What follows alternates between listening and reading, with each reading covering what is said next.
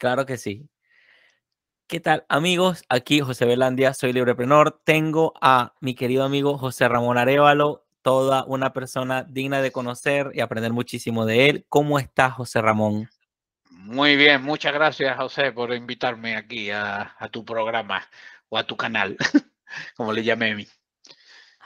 Qué bueno, qué bueno. Bien, bueno, José Ramón Arevalo es una persona muy famosa por su libro de ecología liberal para no ecologistas, no liberales. Cada vez que lo digo, digo, ordena las ideas, ordena las ideas para que no te confundas, ordena las ideas, porque es como un trabalengo, pero buenísimo además, que ya eh, eso te pone a, a, pensar un poco.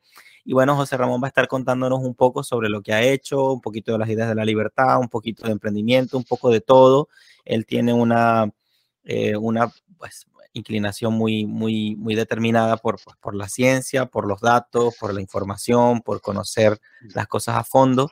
Eh, lo conocí, bueno, apenas lo conozco gracias a Ignacio, que me, me, facilitó su contacto y bueno, te, te, agradecería que me refirieras también a otra persona en otro momento para continuar con, con el programa Desiguales, que se trata de dos amigos que a, aman la libertad, que a, aprecian la idea de desarrollar su vida pues en un clima de libertad y tal, y que entienden también pues el, un poquito del mundo actual que hace falta trabajar un poco en la libertad para, para salir adelante. Yo no digo más nada, cuéntanos un poco tu historia y a qué te dedicas actualmente. Bueno, pues bueno, eh, técnica, mi, mi, actividad profesional, yo soy profesor de catedrático de ecología en la universidad okay. y tengo y mi trabajo científico se centra más en el análisis de las especies invasoras, el impacto del fuego, el, el, impacto de la ganadería extensiva en la diversidad, algo que también desarrollé en mis tiempos cuando fui también profesor ayudante en la Universidad Estatal de Oklahoma o he sido profesor visitante en la Universidad de California. Entonces, ahí me he centrado mucho.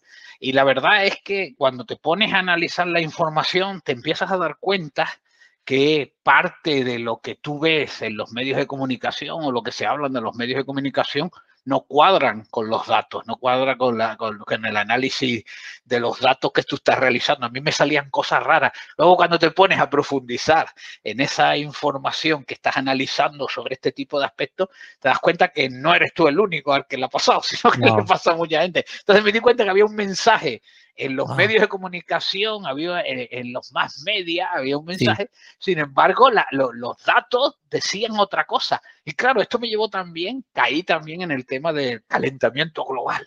Claro. claro. tú eres joven, José Belandia, y no te acordarás, pero cuando yo nací, a nosotros nos asustaban con el enfriamiento global.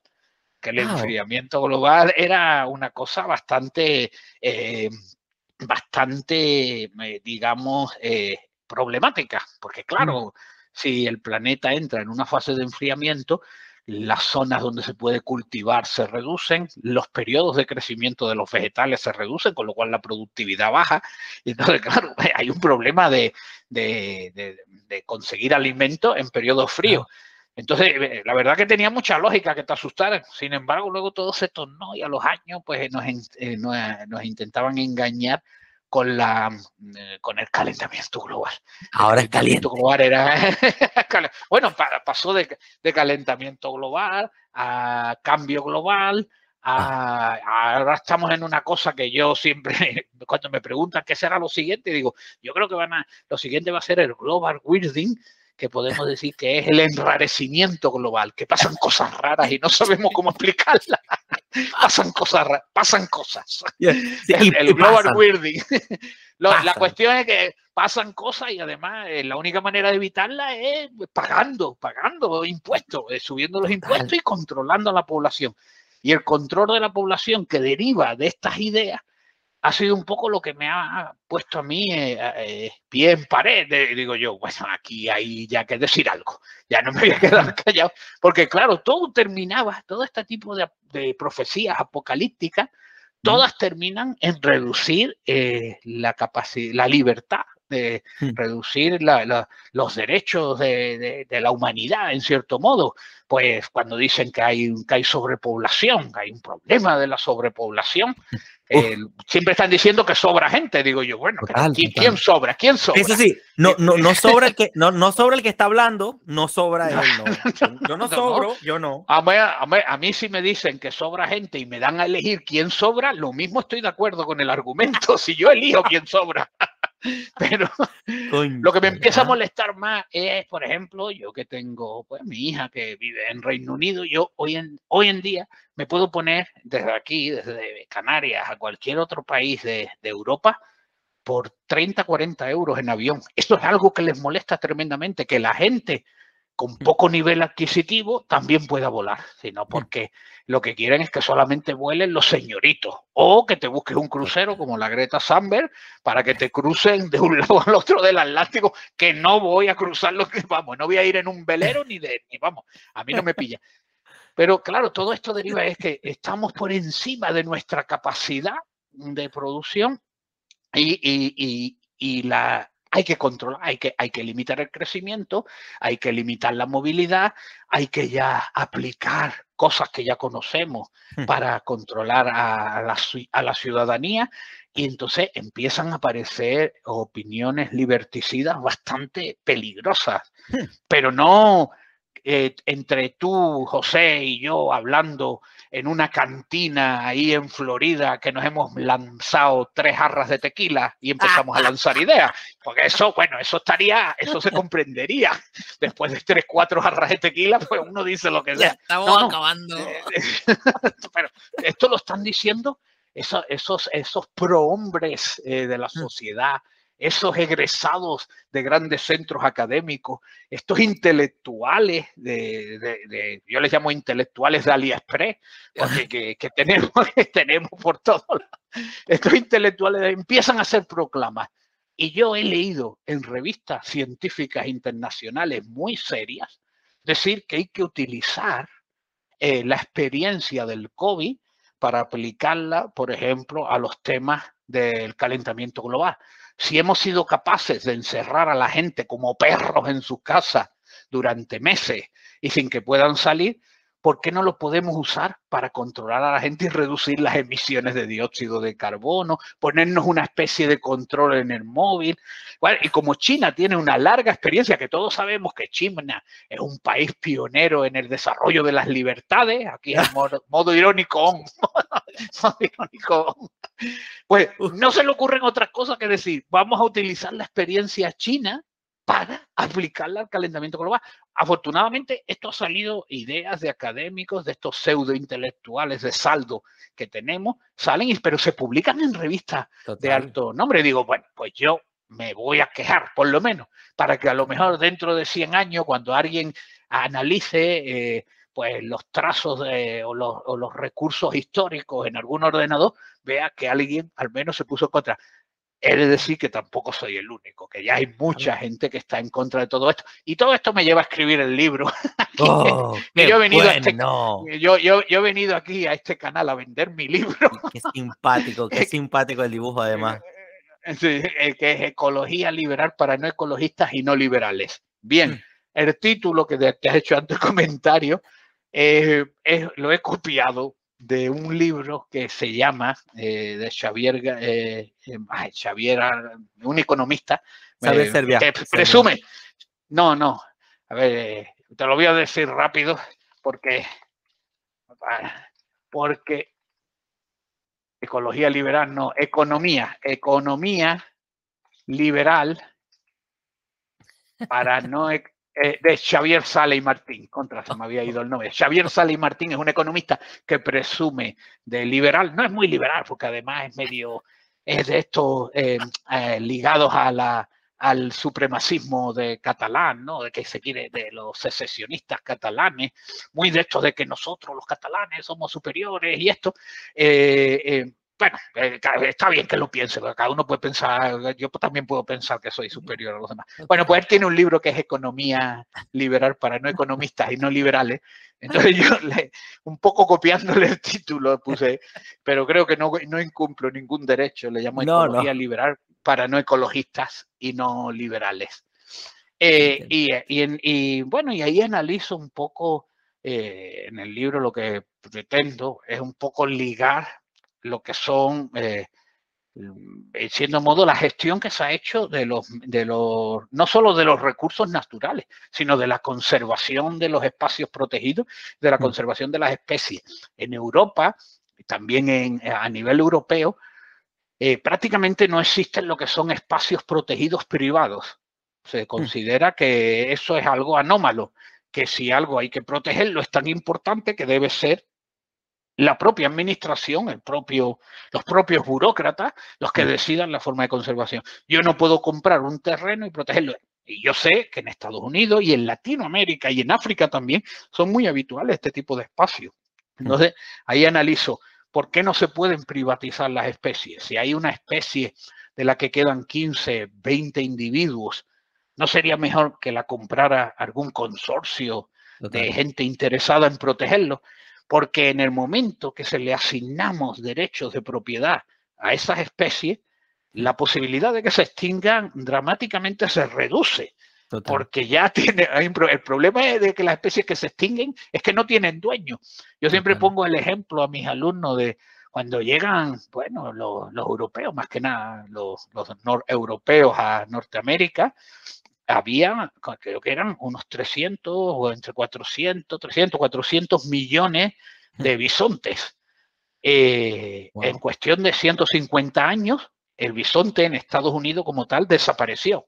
Los bisontes que hay ahora en Estados Unidos, que hay en Kansas, en Oklahoma, que creo que hay también en, en, en Dakota, eso, fueron traídos de, Canadá. Porque importados, bisontes importados.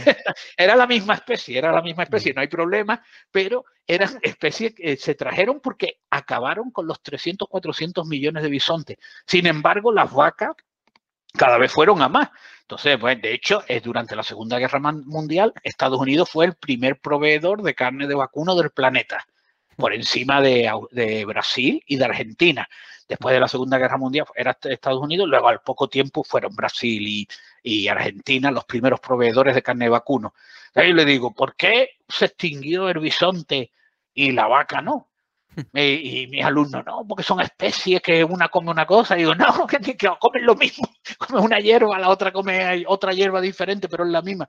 Todo es por la falta de derechos de propiedad porque los bisontes no tenían derecho de propiedad asignado. Podemos decir que estos pueblos, eh, bueno, los, indios, los nativos, claro, los nativos americanos debían de haber sido sus su dueños, pero como no tenían una cultura de definir correctamente los derechos de propiedad, pues le hicieron con ellos. Pues eso es lo que pasa cuando no se definen los derechos de propiedad. Entonces, la vaca sí que tenía los derechos de propiedad. Tú robabas una vaca y al otro día iban a buscarte y te ahorcaban en el primer árbol que encontraban. Y con razón por robar vacas, porque no se debe de robar las propiedades de nadie.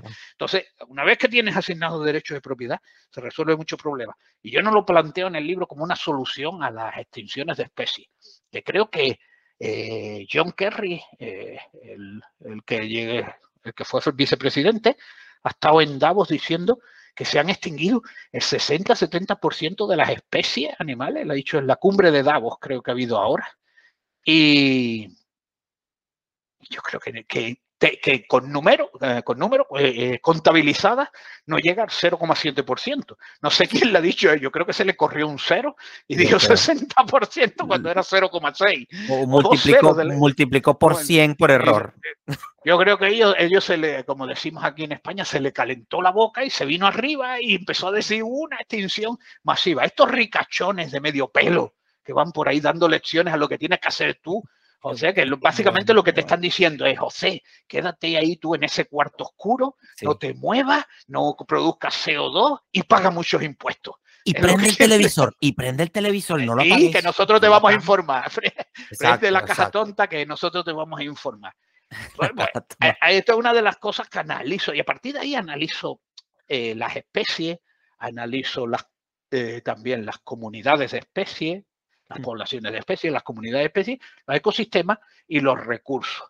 Y termino también, pues obviamente, hablando de los recursos eh, naturales. Y entonces, mm, pues, mm, yo, usted hace ya muchos, muchos años, muchas décadas, cuando tú no habías nacido, José, a nosotros ya nos decían que el petróleo se iba a acabar.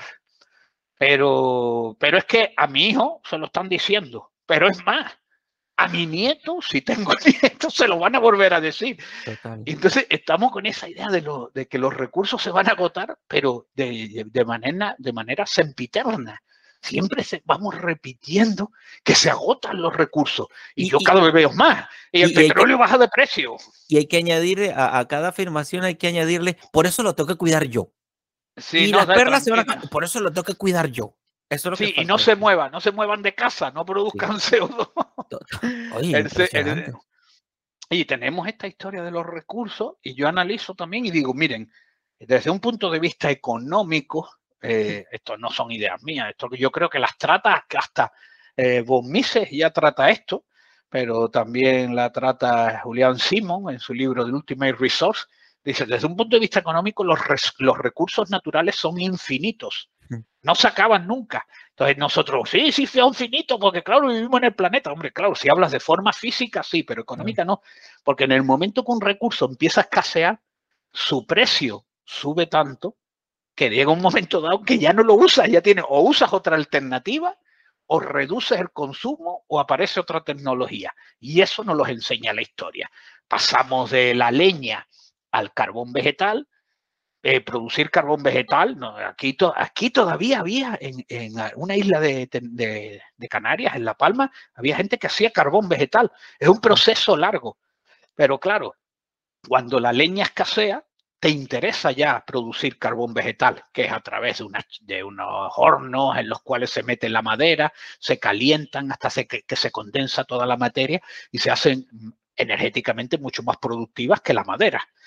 Llegó un momento en que ya el carbón vegetal, que también, en fin y al cabo, tiraba de la vegetación, eh, se hizo complicado de obtener y ahí es donde empezamos a dar ya el cambio brusco a los combustibles fósiles.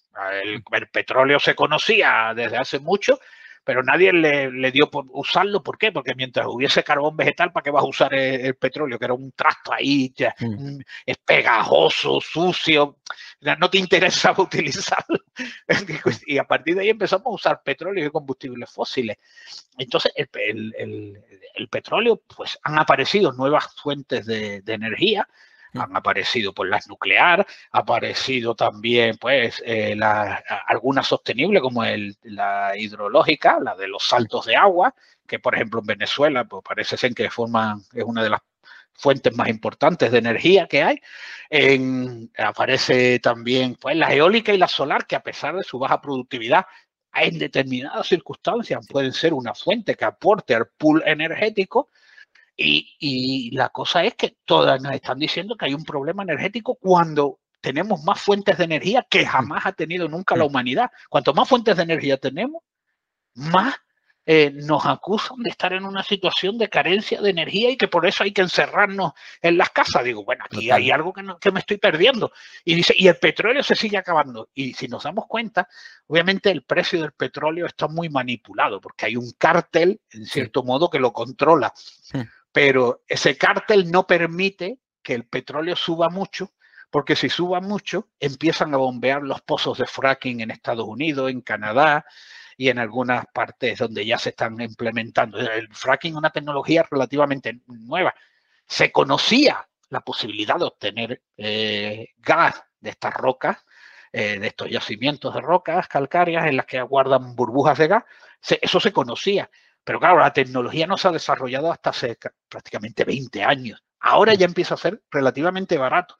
¿Qué ocurre? Que como subamos por encima de los 150 euros el barril, se empieza a bombear eh, las tuberías de fracking, empiezan a bombear los, los, pozos de fracking, un gas que contamina menos incluso, ¿no? que emite menos CO2. Entonces, a pesar de todo, si fuese verdad que el petróleo eh, se está agotando, lo que, eh, el, precio del petróleo estaría a, mil euros el barril. Sin embargo, desde que yo, yo me acuerdo, de que yo era pequeño, el precio del petróleo ha, se, ha bajado de forma continua. El barril de petróleo y se mantiene el precio y no baja más porque llega un momento en que el cártel decide reducir la producción. que hace bien. Dice, bueno, no queremos, no producimos más petróleo porque si no el precio va a seguir bajando. Entonces, y, y, contratan a unos poetas y, a quien sea para, y los visten de una batica blanca, les ponen unos soles acá, una cosa bonita, ah, los ponen en cadena de televisión y le dicen, hay un problema, por eso tenemos que subir los precios del petróleo y ya, y se acabó y, y todo el mundo con la caja tonta prendida. Ah, eh, y el problema de que esté tan manipulado el precio de, estos recursos es que no nos permite saber si verdaderamente se agota o hay mucho.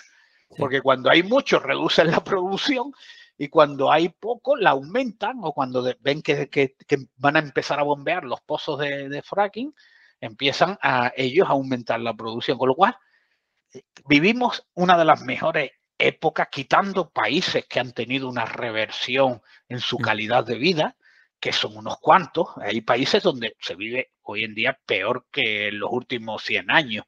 Mm. Eh, pues, a mí siempre, yo por ejemplo miro que las rentas per cápita de países como Argentina o mm. como México triplicaban a la de Cuba llegó a ser la primera economía latinoamericana.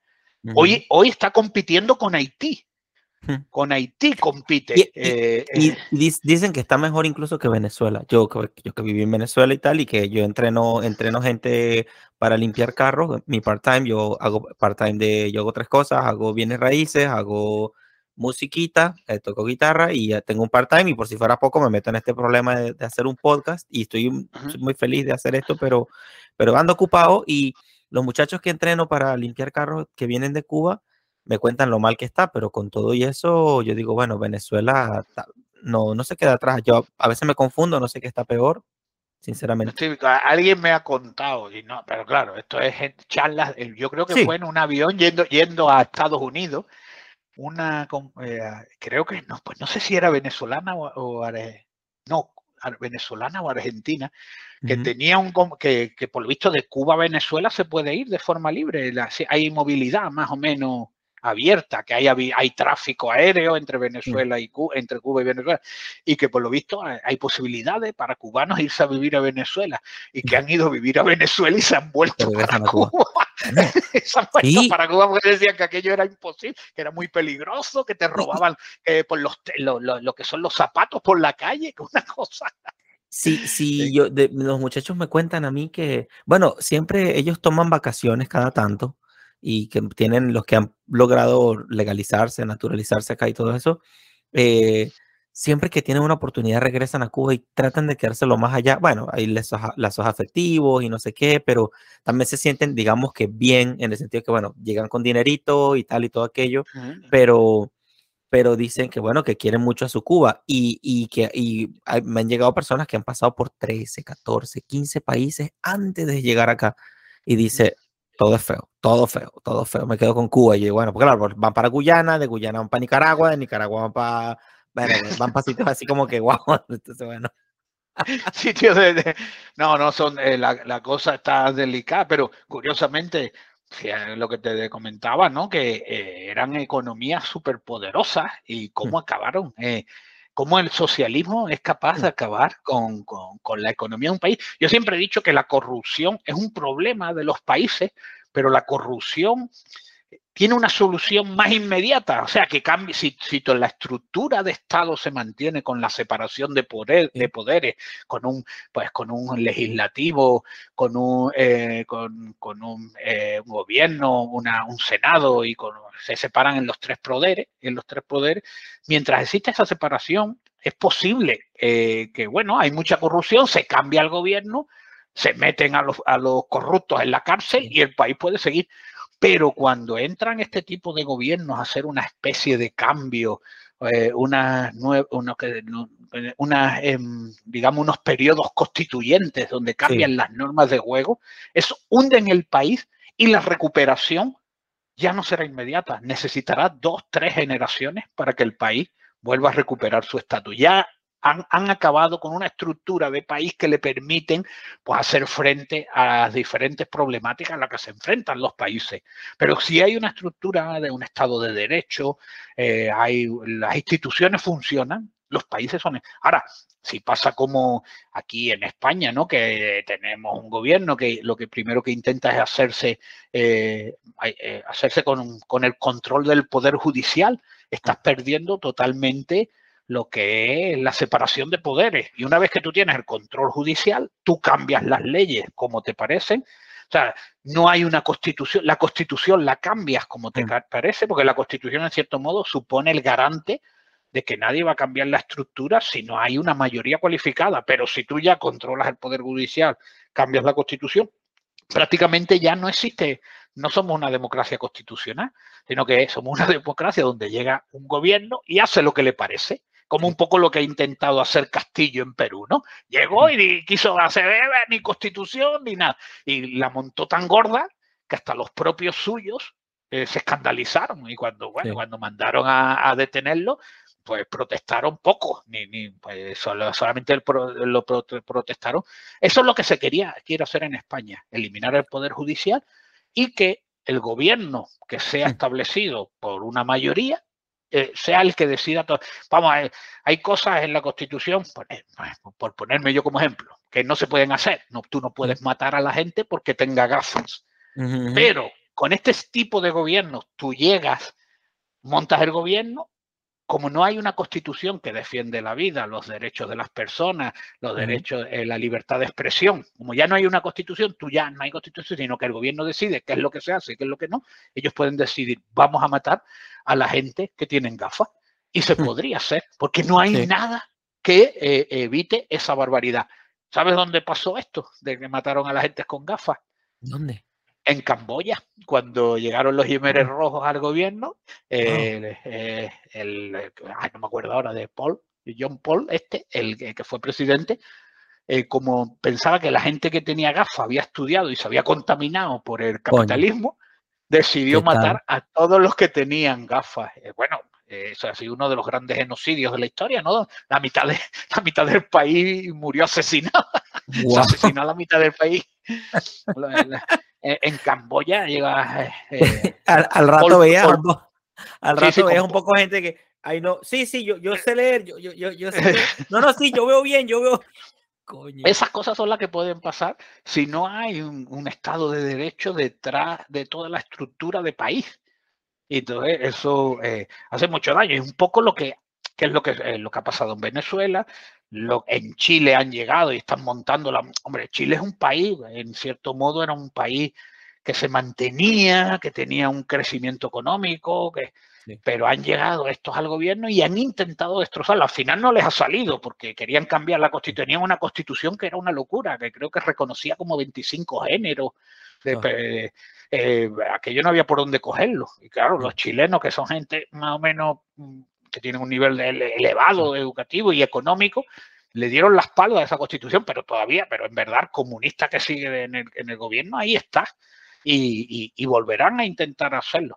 Entonces yo creo que es muy peligroso acabar con esa, eh, con el Estado de Derecho. Una vez que acaba con el Estado de Derecho, y además acabas pues, con el Estado de Derecho, en cierto modo, con el apoyo popular. Te votan, llegas al gobierno, y una vez que estás en el gobierno, cambias las reglas de juego. Y ahí te mantienes y acabas con todo. Eso es lo más peligroso que le puede pasar. Y eso yo creo que es algo que en Latinoamérica eh, está ocurriendo y que creo que además asesorados por grandes intelectuales españoles Sí, que yo no sé de quién, a quién se le ha ocurrido en Latinoamérica que esta gente pueden dar consejos de nada. Pues cógenle, allí en Venezuela creo que le tenían un despacho a uno de aquí de Podemos, un profesorucho de medio pelo de una universidad que ni en su casa lo conocía. Y ahí le estaban dando 600, 700 mil euros por un, creo que por un informe para crear una moneda para Latinoamérica que nunca, ni nunca apareció el informe, ni nunca apareció la moneda. Lo que es cierto es que se metió 600 mil euros o dólares o como le pagaran. Desde luego en bolívares no le pagaron.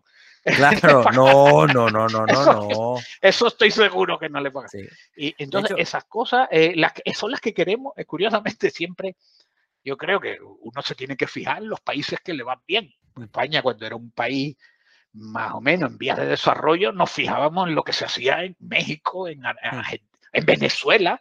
Venezuela pues ha sido siempre un ejemplo, ¿no? De un país, qué crecimiento, no sé qué. Pero, lamentablemente ha pasado lo que ha pasado, pero era un país que nos podíamos fijar. Digo, yo ahora en España, que estaba en una situación un poco más solvente, según los números gordos económicos que en Latinoamérica, y somos en España los que nos fijamos lo que hacen allí. Digo, o sea, estamos viendo cómo va allí y que queremos que sean como e, ser como ellos. No serán ellos los que se tienen que fijar al menos en cómo está funcionando las cosas en España. Uno se tiene que fijar en el que, le está yendo bien, no en el que le está yendo mal. De hecho, entonces, bueno. Aquí eh, he descubierto la idea de, mm, no, no sé si sea de Antonio Escotado, pero se la escuché a él, decía que precisamente todas estas, digamos, franquicias o estas formulaciones o estos métodos de, no sé, llámalo conquista, llámalo dominación, llámalo como sea, eh, todas estas formas siempre tienen lugar cuando hay una, eh, una pujante prosperidad, es como que inseparable de la prosperidad un grupete que quiere, sabes, tomar las cosas. Yo recuerdo que en, mi colegio de niño, eh, se llamaba Colegio Cervantes de, muchachos, y mm, me acuerdo que nos, nos repetían, nos ponían a decir cuáles eran los mandamientos. Bueno, no robarás, no matarás, bla, bla, bla, bla, bla, todas las mañanas, ¿no? Y a mí me parecía absurdo la idea de robar, me parecía absurda, o sea, como que no entiendo, ah, ¿para qué la gente va a querer robar y tal y todo aquello?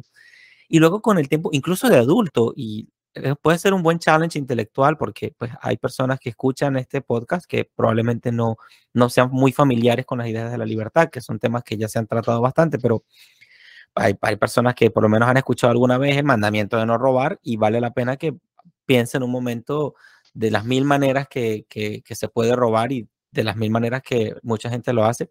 Pero bueno, ese no era el punto. El punto es que eh, sí, Escotado decía que cuando, cuando, un país puja y sale muy adelante, siempre llega una, una matriz de envidia, una sistematización de la extracción que, que toma por, por, la fuerza. Escuché, escuché que Haití fue un reino, escuché que Cuba, lo que tú acabas de decir, fue de las economías más pujantes. Venezuela en los años 50, mis abuelitos viajaban a Estados Unidos cuando les diera la gana, con lo que tenían en la billetera, podían ir a Estados Unidos sin problema.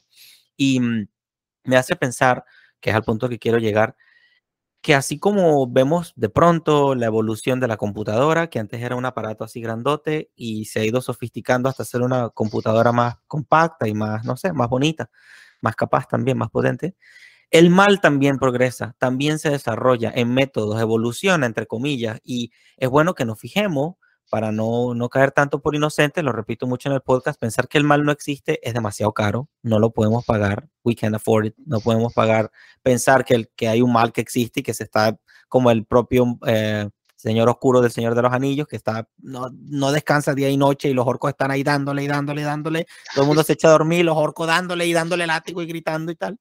Y eh, bueno, es lo que, es lo que veo. Eh, no vale la pena hacer la salvedad de que es bueno ver un poco al pasado y ver cómo han ido evolucionando. Entonces estos tipos malucos compran la franquicia, los métodos, las maneras, la forma. De hecho, quiero hacer un, un capítulo con Ignacio, voy a ver si le propongo hablar de Walking Dead. ¿Tú viste The Walking Dead? Eh, eh, sí, alguna temporada, porque son como 8 o 9 temporadas. Muchas. Yo, yo creo que los zombies no dan para tanto. no dan para tanto, no. Y, y, todavía, y aquellos saliendo zombies por todos lados, pero me pareció curioso, como, como no lo sé, eh, Ignacio puede saberlo quizá mejor que como que el autor, el productor o la gente quiere plantear modelos de gobierno o modelos de, de, sí, de gobierno, entre comillas, como la gente se organizaba, ¿no? En, en, una hay un tipo que le llaman el comandante, en otro hay otro que le dicen Migan y así, ¿no? Sí, no, eh, en, en, esto eh, Margaret Thatcher, o se le atribuye a ella, tenía una frase que decía, en cada, genera, en, en cada generación de personas hay un selecto grupo de idiotas que creen que el socialismo no funcionó porque no los pusieron ellos en marcha. Que ahora va a funcionar. Total, total. Y dice, en toda generación siempre hay un selecto grupo de idiotas que creen que el socialismo no funcionó porque ellos no lo han puesto en marcha. Y nosotros tenemos esos idiotas aquí ahora mismo en el gobierno.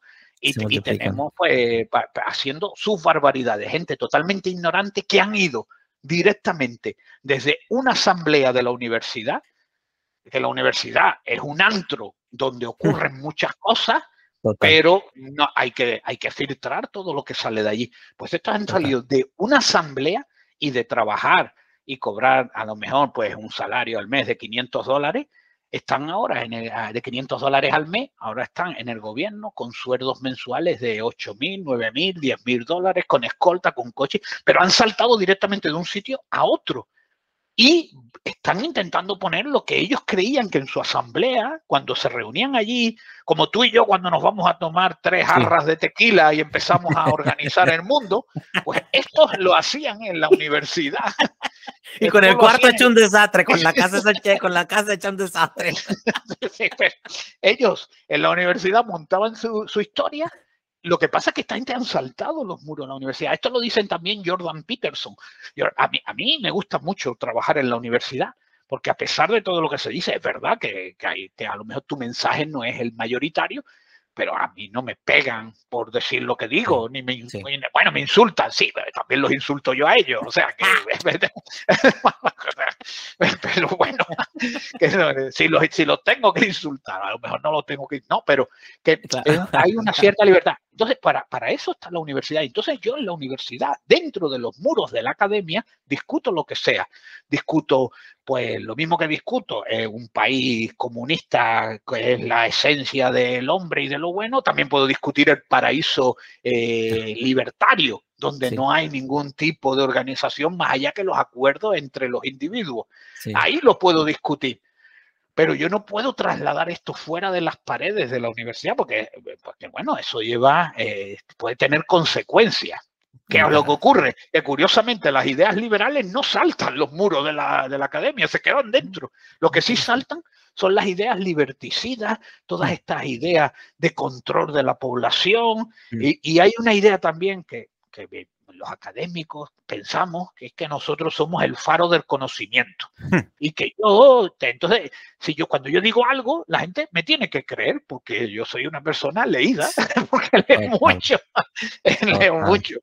Y, esto lo decía, bueno, lo, lo, da en una clase eh, eh, Huerta de Soto, el hmm. profesor Huerta de Soto, tiene una clase muy buena donde habla de la definición de que yo la hago extensible a los académicos, ¿no? De los mm. intelectuales y los académicos, que por qué los académicos y los intelectuales odian el capitalismo, odian o mm. odian el mercado.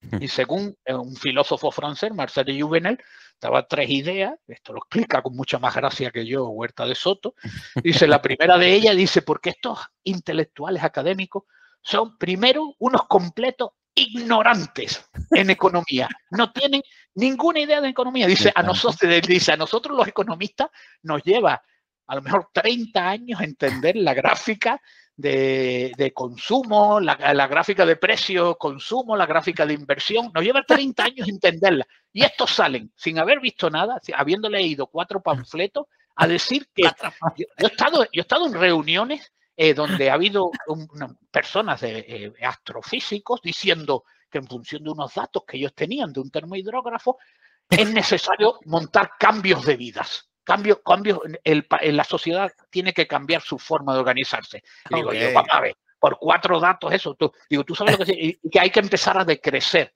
¿Tú sabes cuál es el impacto en economía del decrecimiento? Eso supone paro, eh, pérdida de productividad, subida de precios personas que completamente entran en lo que es el nivel de pobreza, digo, pero es que a ellos lo, que menos les importa es el, las personas, a ellos lo que es salvar el planeta, y sobre todo salvar su bolsillo.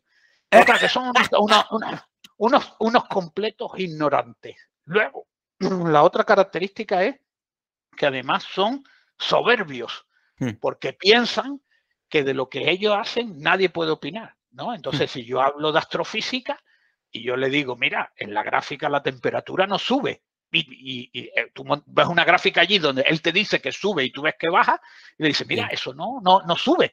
Y que tú no sabes hablar de esto. Tú, tú ¿qué, sabes de, de temperaturas? Y yo me digo, hombre, yo no sé, pero la gráfica esa va para abajo, no va para, no va para sí, Eso, eso sí lo. Entonces son tremendamente soberbios.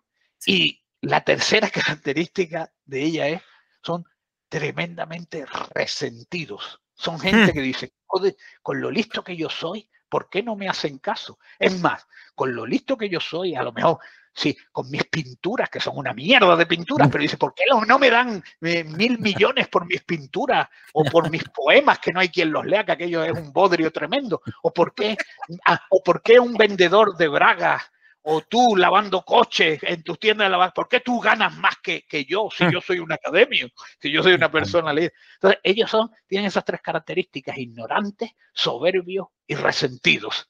Eso, así los definía Marcel de Juvenel, ¿no?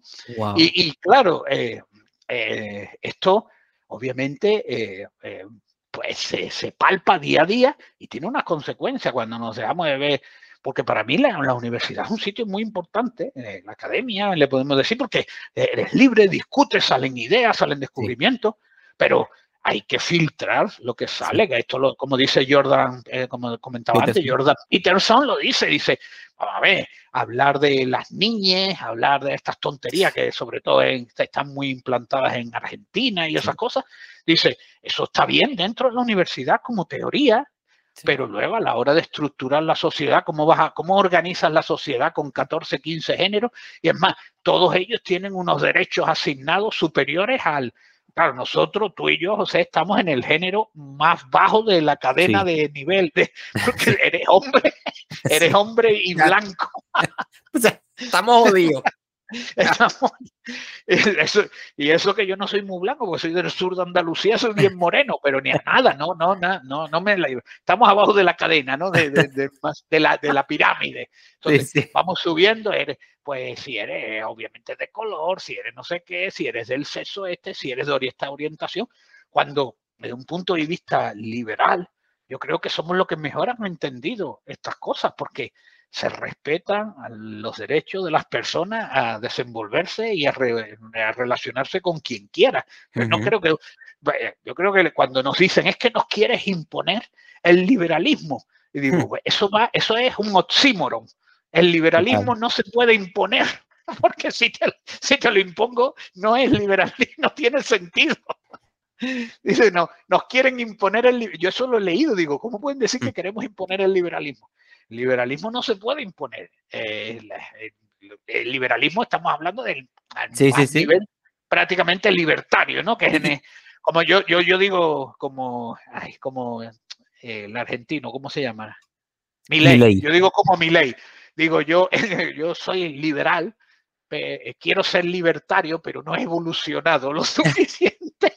No, no, no tengo capacidad para ser libertario. Yo soy un minarquista, a los que tanto odia Rothbard, ¿no? Porque Rothbard, para Rothbard lo peor son los minarquistas, ¿no? Sí, sí. Porque, ¿saben? Dice que en el momento que tienes un pequeño eh, organización gubernamental, siempre la tendencia es a crecer, lo cual es cierto.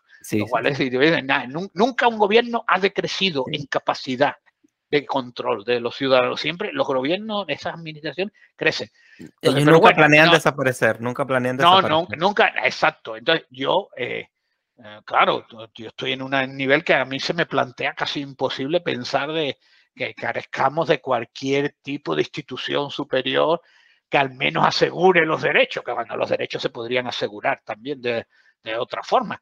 Pero bueno, eh, la, situación es esta, que eh, yo creo que la mejor forma de organizarnos a nivel social es a través de las libertades, a través de, lo, de fomentar al máximo la libertad. Y bueno, cuanto más eh, liberal sea eh, un gobierno, creo que mejor le va a ir siempre a sus ciudadanos. Y cuando se hace una correlación económica de nivel eh, de libertad en un país y nivel económico, quitando pues las teocracias estas islámicas que viven sobre un pozo de petróleo, que tienen un nivel económico de, totalmente artificial, que está fundamentado no en la productividad y en la formación de sus ciudadanos, sino en un recurso que les ha tocado, que bueno, también lo tiene Venezuela, que está encima de una bolsa de petróleo, pero parece que lo ha gestionado peor. Pero eh, quitando, quitando esos países, el resto de los países, en cierto modo, cuanto más crecimiento económico tienen, es porque están relacionados con mayor libertad de acción de, capacidad de sus ciudadanos. Y creo que eso es lo que hay que tener. Entonces, yo me voy a siempre a oponer a cualquier cosa que vaya en contra de, la libertad. sobre todo de, la libertad y sobre todo de lo que nos ha pasado con la pandemia de COVID. Y yo creo que sí, que ha existido una pandemia, que ha habido una, una cepa tremendamente eh, eh, perniciosa que ha acabado con mucha gente. Además, en España, y creo que en la mayoría de los países, se ha cebado contra un sector de la población entre los 70, 80 y 90 años, que los ha diezmado prácticamente. Y eso es cierto.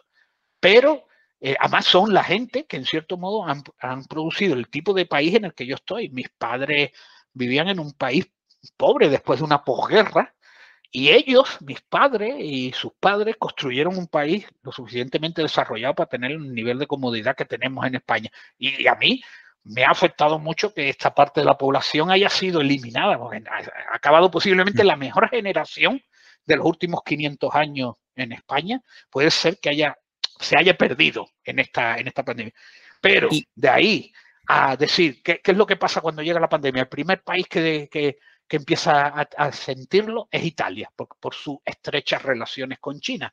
Italia tradicionalmente tiene unas tan, tan estrechas son las relaciones de, eh, de, Italia con China que lo que es la pizza, la pasta o la mafia, pues cuando pensamos que son italianas, pero no son italianas, son chinas. Mira. ¿Qué pasa? Que eso, la tradición eh, la tradición de relaciones entre Italia y China han sido tan estrechas que importaron esas me entero, cosas. Me entero de sí, eso. Que no, la pasta es un invento chino. La pasta, la pasta es china. Y la mafia es también una forma de organización que, que copiaron de los asiáticos. Milenaria. Milenaria. Sí, bueno, luego, luego está por todo el mundo ya. Ahora la mafia la tenemos en todos lados. Eh, allí como en, México, por ejemplo, ¿no? Pues los, con los cárteles y esto, bueno, en, en en todos los países, ¿no? Aquí en España, yo no sé si hay, seguro que la hay también. Lo que pasa es que el ciudadano no lo percibe, seguramente que se mueve a otros niveles. Bueno, pues fue Italia la primera y después la segunda prácticamente fue España. ¿Y qué es lo que hicieron Italia y España? Claro, te viene una pandemia, se te revientan los hospitales, un problema, porque si los hospitales se te llenan de gente, la gente con una verdad, con una urgencia de niños con urgencia o personas en accidentes de tráfico, no se podían atender porque los hospitales estaban reventados por todas partes. Eh, la solución, dijeron, ¿qué han hecho los chinos? Encerrar a la gente en sus casas. Y copiamos a los chinos. Y yo creo, digo, vamos a ver, digo, vamos a ver, si China hace algo, eso es lo que no hay que hacer. O sea, o sea, si China toma un tipo de decisión, un tipo de... Si China dice, esta es la solución, ya tú como país europeo dices, bueno, pues esa no es la solución, tiene que ser lo contrario. Puede lo contrario. Entonces, hay países en Europa que no siguieron el método chino de encerrar a la gente como perro. España fue uno de los países que sufrió los confinamientos más fuertes. Hmm. Yo afortunadamente tengo perros por ahí, unos perros que no sirven para nada, que nada más que se cagan y se mean por todos lados. Por favor, por favor, por favor. Digo, para que vean, para que vean lo que quieren los animales. Claro, claro, claro. No hacen nada, lo único que hacen es cagarse y mearse, y ahí los tengo y los cuido y les doy. entonces, y, yo los, entonces yo bajaba a la calle todos los días a sacarlo. Y entonces decían, no, se puede sacar el perro una vez. Digo, sí, a sacar lo que a ti te diga. Yo salía cuatro o cinco veces y la gente desde los barcones creamos una psicosis en las mm. personas, nos encerraron tres, cuatro mm. meses, eh, no nos dejaban hacer deporte, eso mm. tuvo un impacto en la calidad de vida, en la salud, eso tuvo un impacto psicológico porque hubo gente que estaba sola en su casa encerrada. Eh, yo la verdad que tuve suerte, porque bueno, tengo mi familia, tengo, tengo un poco eh, de todo, pero en el caso de, de, hubo gente que lo pasó muy mal. Y digo yo, eh, ¿no había otras soluciones? Pues claro que había otras soluciones. Hubo países mm. que, la pandemia se cebó con la mayoría de los países. Por ejemplo, en Suecia no se confinó a la gente. En Suecia, a pesar de todo lo que decimos y que cobran y que prácticamente el 50% de lo que cobran lo pagan en impuestos, es un mm. país que en cierto modo respetó más a sus ciudadanos. Bélgica es un país que respetó más a sus eh, hasta Francia, para que yo lo diga, Francia respetó más los derechos de sus ciudadanos que nosotros, que están todos días en huelga. Los franceses están todos los resuelven poniéndose en huelga. Pues, y, en, pedir más ayudas del gobierno, ¿no? Pues hasta Francia tuvo más, respeto por los ciudadanos. Nosotros nos estuvieron encerrados dos meses y medio. Aquello era bochornoso eh, en la universidad. Y yo también, como digo, yo tuve suerte, tengo los medios para dar clases. A mí, pues me afectó más eh, emocionalmente que en y no es casualidad, no es casualidad. No es casualidad. Y, estas cosas, este tipo de cosas, cuando yo recuerdo, ah, yo también recuerdo que el, en Tenerife, en la isla, el tráfico es horrible. Hmm. Y yo recuerdo que cuando esos días yo tenía que tener unas, tenía unas plantas en los invernaderos, que tenía unos, unos experimentos allí y quería ir a ver cómo estaban. Entonces yo pedí unos permisos y me dijeron, mira, esto te para la policía.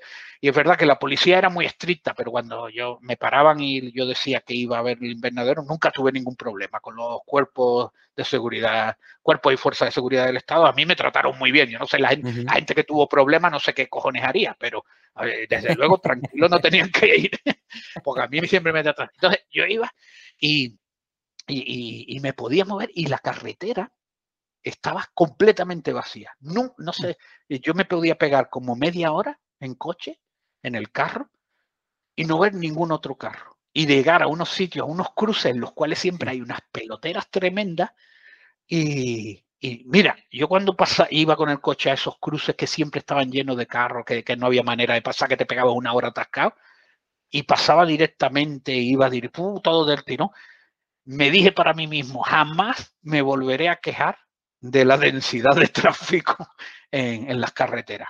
Porque la verdad es que daban ganas de llorar. A mí me daban mm. ganas de llorar ver esas carreteras y de esta forma. Digo, jamás. Y ahora que ya hemos vuelto en cierto modo a la normalidad. Ahora cada vez que me atasco allí una hora y empiezo a, nombrar el me acuerdo de aquello digo y me tranquilizo. digo, mira, prefiero esto que lo que yo vi ah, eh, durante la pandemia. Creo que la pandemia también es verdad y que cuando a un gobierno le llega una pandemia de este tipo, ¿qué, hace? No tienes que tomar decisiones rápidas. Aquí en España se decían, tenemos 20 expertos que nos están asesorando. Nunca, nunca se supo quiénes eran los expertos, nunca, nadie supo. pero, con pero, con, seguridad eran expertos.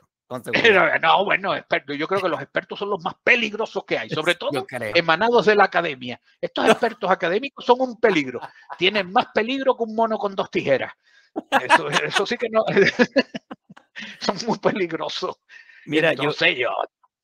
Yo, yo, yo, tengo un, un par de, de, cosas que añadir eh, sobre esto que ocurrió y mm, claro, viví una experiencia, dos muy interesantes que fíjate que aunque esto es una conversación en, entre amigos y de, de mucha confianza, eh, me censuro un poco de lo que viví en, en tiempo de, de, de, la pandemia y eso. Y mm, sí me llevó a aprender, pues partiendo de la idea que yo vengo que me escapé del socialismo, partiendo de la idea de que viví como Venezuela, la, la, vi, la vi en cámara lenta y la viví y la padecí en cámara lenta. Y en mi descubrimiento de las ideas de la libertad, del emprendimiento, además de iniciar mi vida como varias veces, porque me gradué de ingeniero, bueno, en fin, eh, luego trabajé con la marca Peugeot, luego trabajé con seguros, luego eh, inicié un par de negocios ahí eh, de comida y tal. Y bueno, luego inicié, bueno, varias cosas, varias cosas. Empecé a asesorar, eh, estudié con Google España, cuestiones de emprendimiento y, empresarialidad y tal. Y en ese proceso fui evolucionando y aprendiendo y alimentándome y nutriéndome, digamos, de, las ideas de la libertad. Y claro, cuando empezaba a, mirar las actuaciones de la oposición venezolana, oposición con O minúscula, y, y de los organismos del gobierno y la muerte de Chávez y después la Maduro y después la venida de Guaidó y todo este tema de cosas, Em, empecé a decodificar o a interpretar de manera diferente. Entonces, partiendo de toda esa experiencia que en principio es traumática, luego la empiezas a disfrutar y luego, ok, ya empiezas a manejarte por ahí, a ver. Cuando dice un político, tú ya no lo lees igual, ya no lo interpretas igual, lo que sea que diga. Eh, pues tuve mis, mis pensamientos también sobre esto de la pandemia y el caso es que todo esto me ha llevado a, parece una, una tontería, pero eh, consultar personas que te hablan de controlar la respiración, de fortalecer tus pulmones, de fortalecer tu eh, sistema inmune y todas estas cosas. Y he descubierto que hay un universo que ignoraba. He descubierto también que hay unas mafias que ignoraba. En mi país no es así. El tema de la salud no es como, no es como en otros países desarrollados, con, entre, comillas. Y mm, eh, lo, que, lo que quiero decir es que uno comienza a, mm, todos tenemos una, una, especie de epifanía hacia los datos, hacia la información, hacia la realidad, si se quiere. y, y, y, partiendo también de la experiencia un poco. Y el caso es que descubrí un par de, de, médicos, uno se llama Frank Suárez, que seguramente no sé si lo conocerás, muy famoso, eh, tiene muchos videos en YouTube, habla de metabolismo y tal y todo el tema. Y otro que te puede interesar mucho que se llama Gary Breca, que es un biólogo que lo conocí en persona. Eh, él habla muchísimo de controlar la respiración, de sistema inmune y todo eso, y tiene muchos datos y muchas cosas que de pronto puede ser útil para ti. El punto final mío es que eso que tú mencionas, de que uno espera la interacción con la gente y lo necesita porque uno se, se tiende a deprimir o a poner triste o más sentirse mal, punto suspensivo, es fundamental y que he descubierto yo ya con vivencia propia, vivir, hacer amigos, tener una conversación como la que estamos teniendo tú y yo, eh, crear un momento especial con, con mi novia, con, con, mis hermanos, con lo que sea, tiene un efecto saludable tremendo. Y, en, y, entrevisté a un niñito, bueno, ya no es tan niño, ya se está graduando de médico, y él dice, entre otras cosas, que emprender es una medida saludable, o sea, hacer algo por tu vida, hacer algo por otro, eh, este tema de interacción social es fundamental para uno estar feliz, estar contento y estar saludable.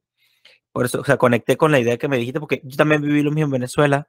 Eh, Venezuela se fue desolando, desolando la huida, venezolanos que se iban a pie hasta Chile, a Bolivia, Ecuador, a pie, a pie, caminando. Y hay videos de eso en YouTube, gente que ha documentado todo. Eh, pienso, lo, pienso igual que tú, hay que, pienso que la interacción es importante y, y que bueno, que de alguna manera esto de que nos aíslen y todo eso, sencillamente no, yo no lo veo como, como una casualidad, yo creo que hay intenciones detrás de eso, eh, más que creo, ya no creo, ya lo viví, quiero decir, ya viví, viví, viví, mis ojos vieron, mi cuerpo sintió, mi, y bueno, en fin, perdona, me, me, me, No, yo, yo estoy entendiendo que lo que parece que, por ejemplo, cuando yo lo cuento, la gente que me vea dirá, este es un conspiranoico. No, no, pero tú lo has visto que eso ha pasado. tú lo has visto que, ha pasado. Dice, no, yo, eh, eh, que la gente nos encerraron por nuestro bien. No, no, no, no. ¿Qué pasa? Que los únicos que tenían que encerrar eran los españoles, los belgas y los demás. Sí. Y la falta de relaciones sociales, sí. eh, eso estoy totalmente de acuerdo. Yo creo que el, de una persona, el 80% de su, digamos, éxito no económico ni profesional, sino personal, que te sientas más o menos bien, el 80% son tus capacidades sociales. Uh -huh. Un 20% es tu capacidad, tu formación. Pero una persona con, con capacidad social, que sea para entrar y hablar con la gente, que no le dé miedo eh, expresarse en público, que sea capaz de relacionarse y que tenga un amplio gama de relaciones a todos los niveles, personas de distintos sexos, sobre sí. todo muy importante también, porque claro, sí. por mucho que digamos, los, hombres y las mujeres no somos iguales. Sí. somos iguales en derecho, pero no somos iguales. Cuanto, cuanto más diferente, cuanto más diferentes somos de las personas, mm, esa interacción más te, te, te, te provee de información y, y, de, y, de, y de capacidad para entender el mundo. Y encerrarnos Mira, yo creo que en España yo creo que no, si, si nos vuelven a encerrar, diré que esta sociedad está perdida y no, no, y no, que, y no salimos a quemar las calles. Y, y te Por digo, eso no, no, encerraron, no encerraron a, ahí. Hay ciertos países que no se atrevieron a encerrarlos. Lo mismo pasa, pasa, pasa en Cuba. Mis, mis amigos que he entrenado, he entrenado más de 600 personas para que limpien carro y por lo menos la mitad son cubanos y por lo menos con la mitad he hablado. Eh, y les, les, los quiero demasiado, quiero muchísimo a esas personas que, que, que, algunos se llegaron en barco, otros somos diferentes, tenemos diferencias abismales culturales y, intelectuales y tal, como también tengo, encontré similitudes con gente de Cuba que yo digo, wow, veo similitudes, veo, veo, ¿cómo decir? conexiones, no sé, ancestrales entre España y Cuba y Rusia y Cuba, cosas así como de historia, de mestizaje, de, de, de fis, fis, fisiología, de fenotipo, no sé. Y quiero decir para nuestros amigos liberales libertarios, nunca había dicho esto antes, eh, ni en podcast ni en entrevista, pero me parece preciso el momento.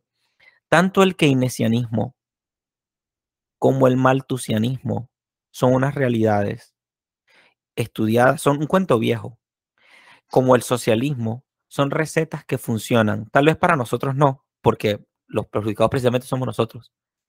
Pero quienes han asumido riendas de, de gobierno y tal, saben lo que están haciendo. Los que no saben lo que están haciendo somos nosotros. Y estamos en un proceso de descubrimiento porque pasó en mi país, de creer en la democracia, en la república, que ok, en papel suena lindo y quizás se vivió en un momento histórico, pero la, data de experimentos que han habido, tanto en keynesianismo como maltusianismo, como en socialismo, eh, lo pueden aplicar con la música, con la medicina, sin la medicina, con la arquitectura, con... Yo he visto, hablando de arquitectura, he visto edificaciones porque hice Uber haciendo despachos de comida aquí en Estados Unidos.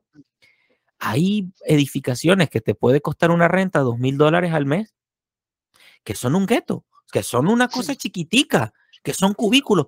Te juro, José, que yo me sentí en prisión y yo y, he pasado por prisiones aquí estatales, así por, por enfrente. Son sitios fríos, grises, cuadriculados, llenos de rejas y tal, y no sé qué. Igual las escuelas, bueno, es que no puedo hablar, no quiero hablar demasiado porque también, ¿sabes? Bueno, en fin, hay no sé si, no sé si el gran hermano exista o no, pero tampoco lo quiero averiguar.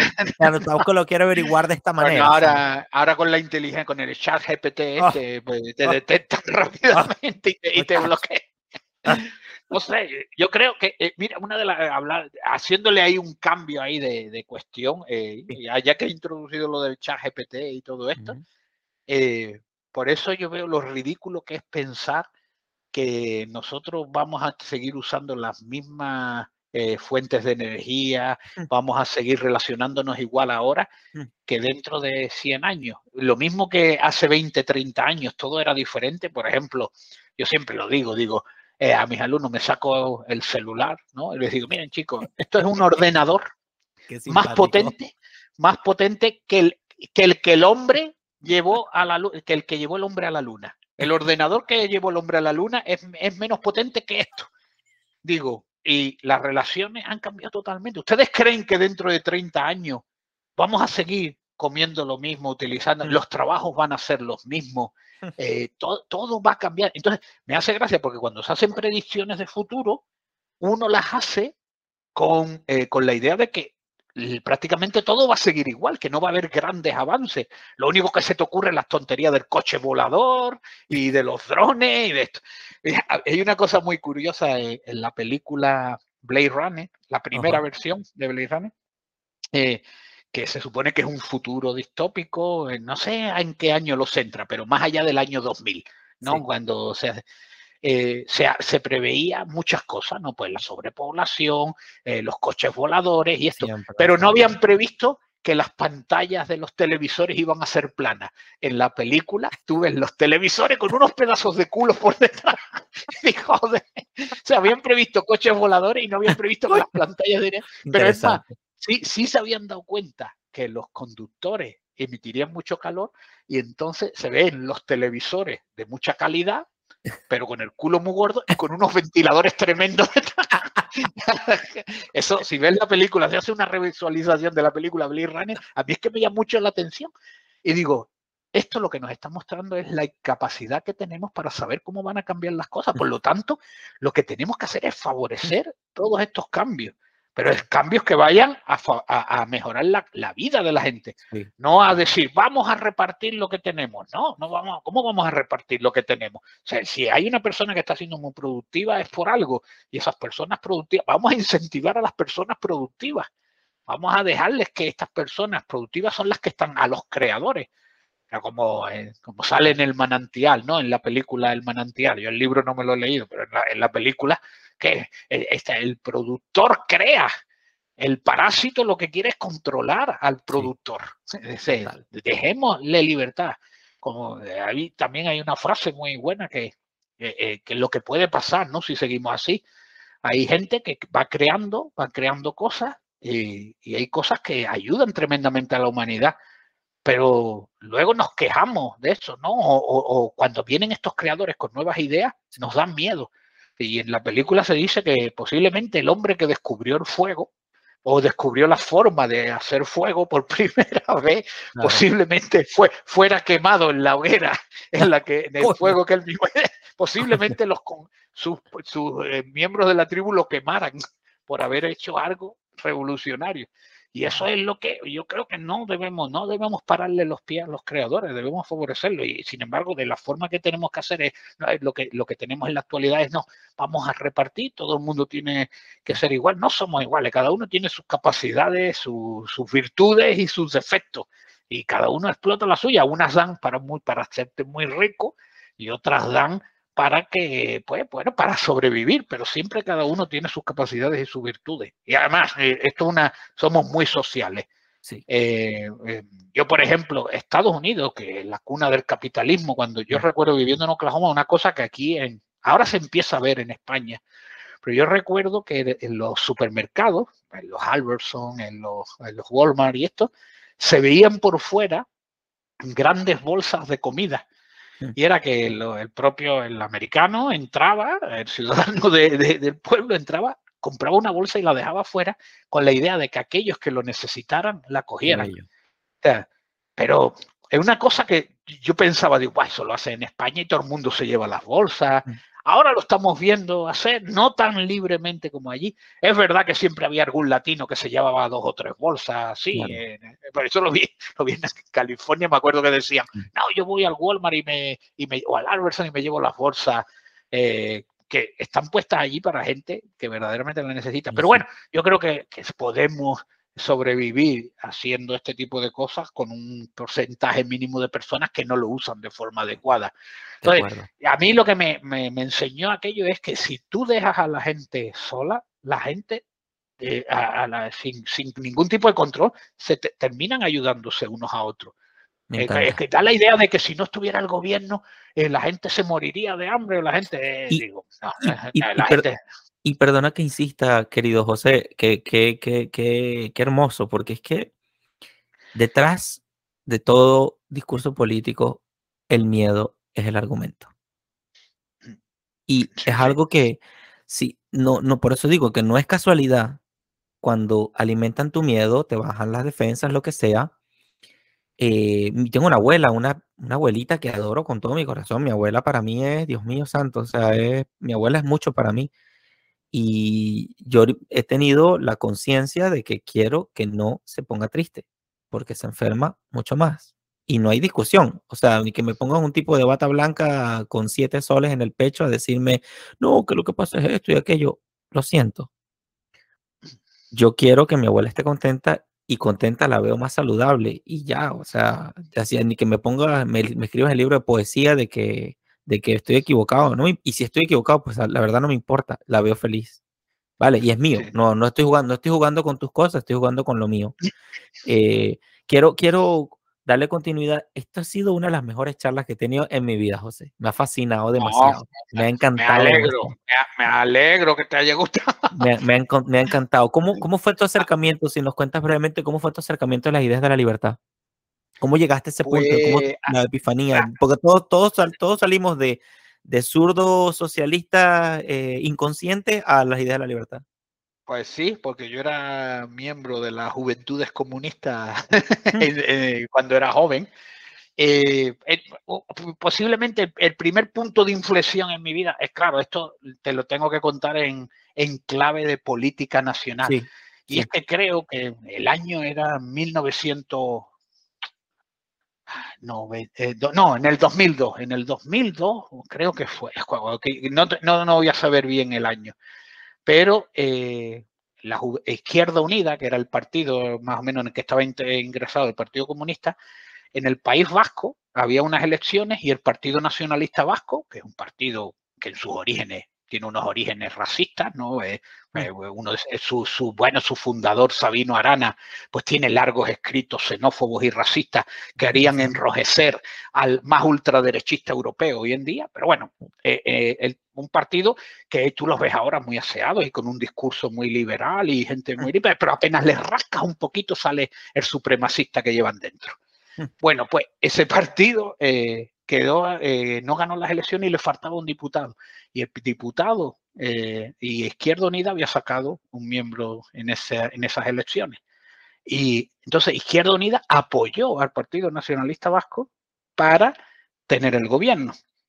Claro, esto a mí me supuso un punto de inflexión. Digo, o sea, yo estoy en las Juventudes Comunistas porque somos un partido internacionalista e igualitario.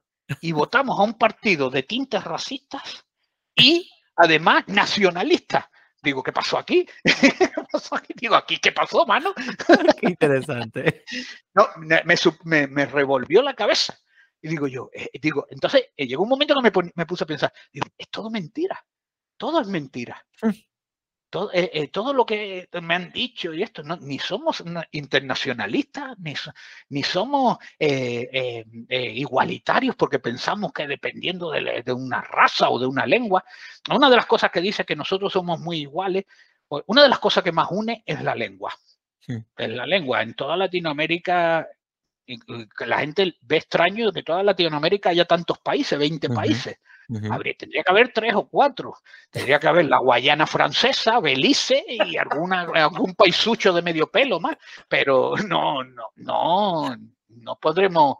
Eh, ¿qué, ¿Qué hace 20 países? Todos compartiendo religión, lengua, historia, que compartimos prácticamente todos. Hmm. Eh, pues claro, por eso en, España estos, estos partidos nacionalistas enfatizan mucho eh, que se hable la lengua de pues, el euskera y el, catalán, que eso está bien, que las lenguas se mantengan, pero claro, la idea de ellos no es que se hable el euskera y el catalán, sino que se olvide el español. Sí. la idea es que se olvide el español. Entonces, yo incluso conozco a gente que me ha llegado a decir, que muy orgullosas, que sus hijos ya no se expresan bien en castellano.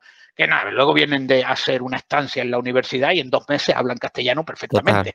pero, bueno, ellos estaban muy orgullosos porque no hablaban castellano. Entonces, bueno, ese fue el primer punto. tus hijos tienen una habilidad menos. ¡Wow! Vamos a aplaudir. sí, bueno, pero la, pero la cogen rápidamente.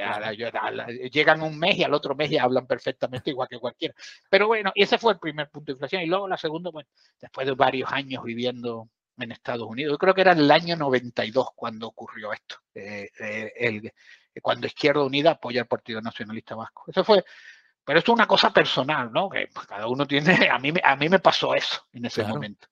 Y luego, eh, después de estar en Estados Unidos, varios empecé a leer mucha documentación ya pues en inglés, ¿no? Porque no, que no, que no estaba en español. Uno de mis primeros libros fue The Ultimate Resource de Julian Simon.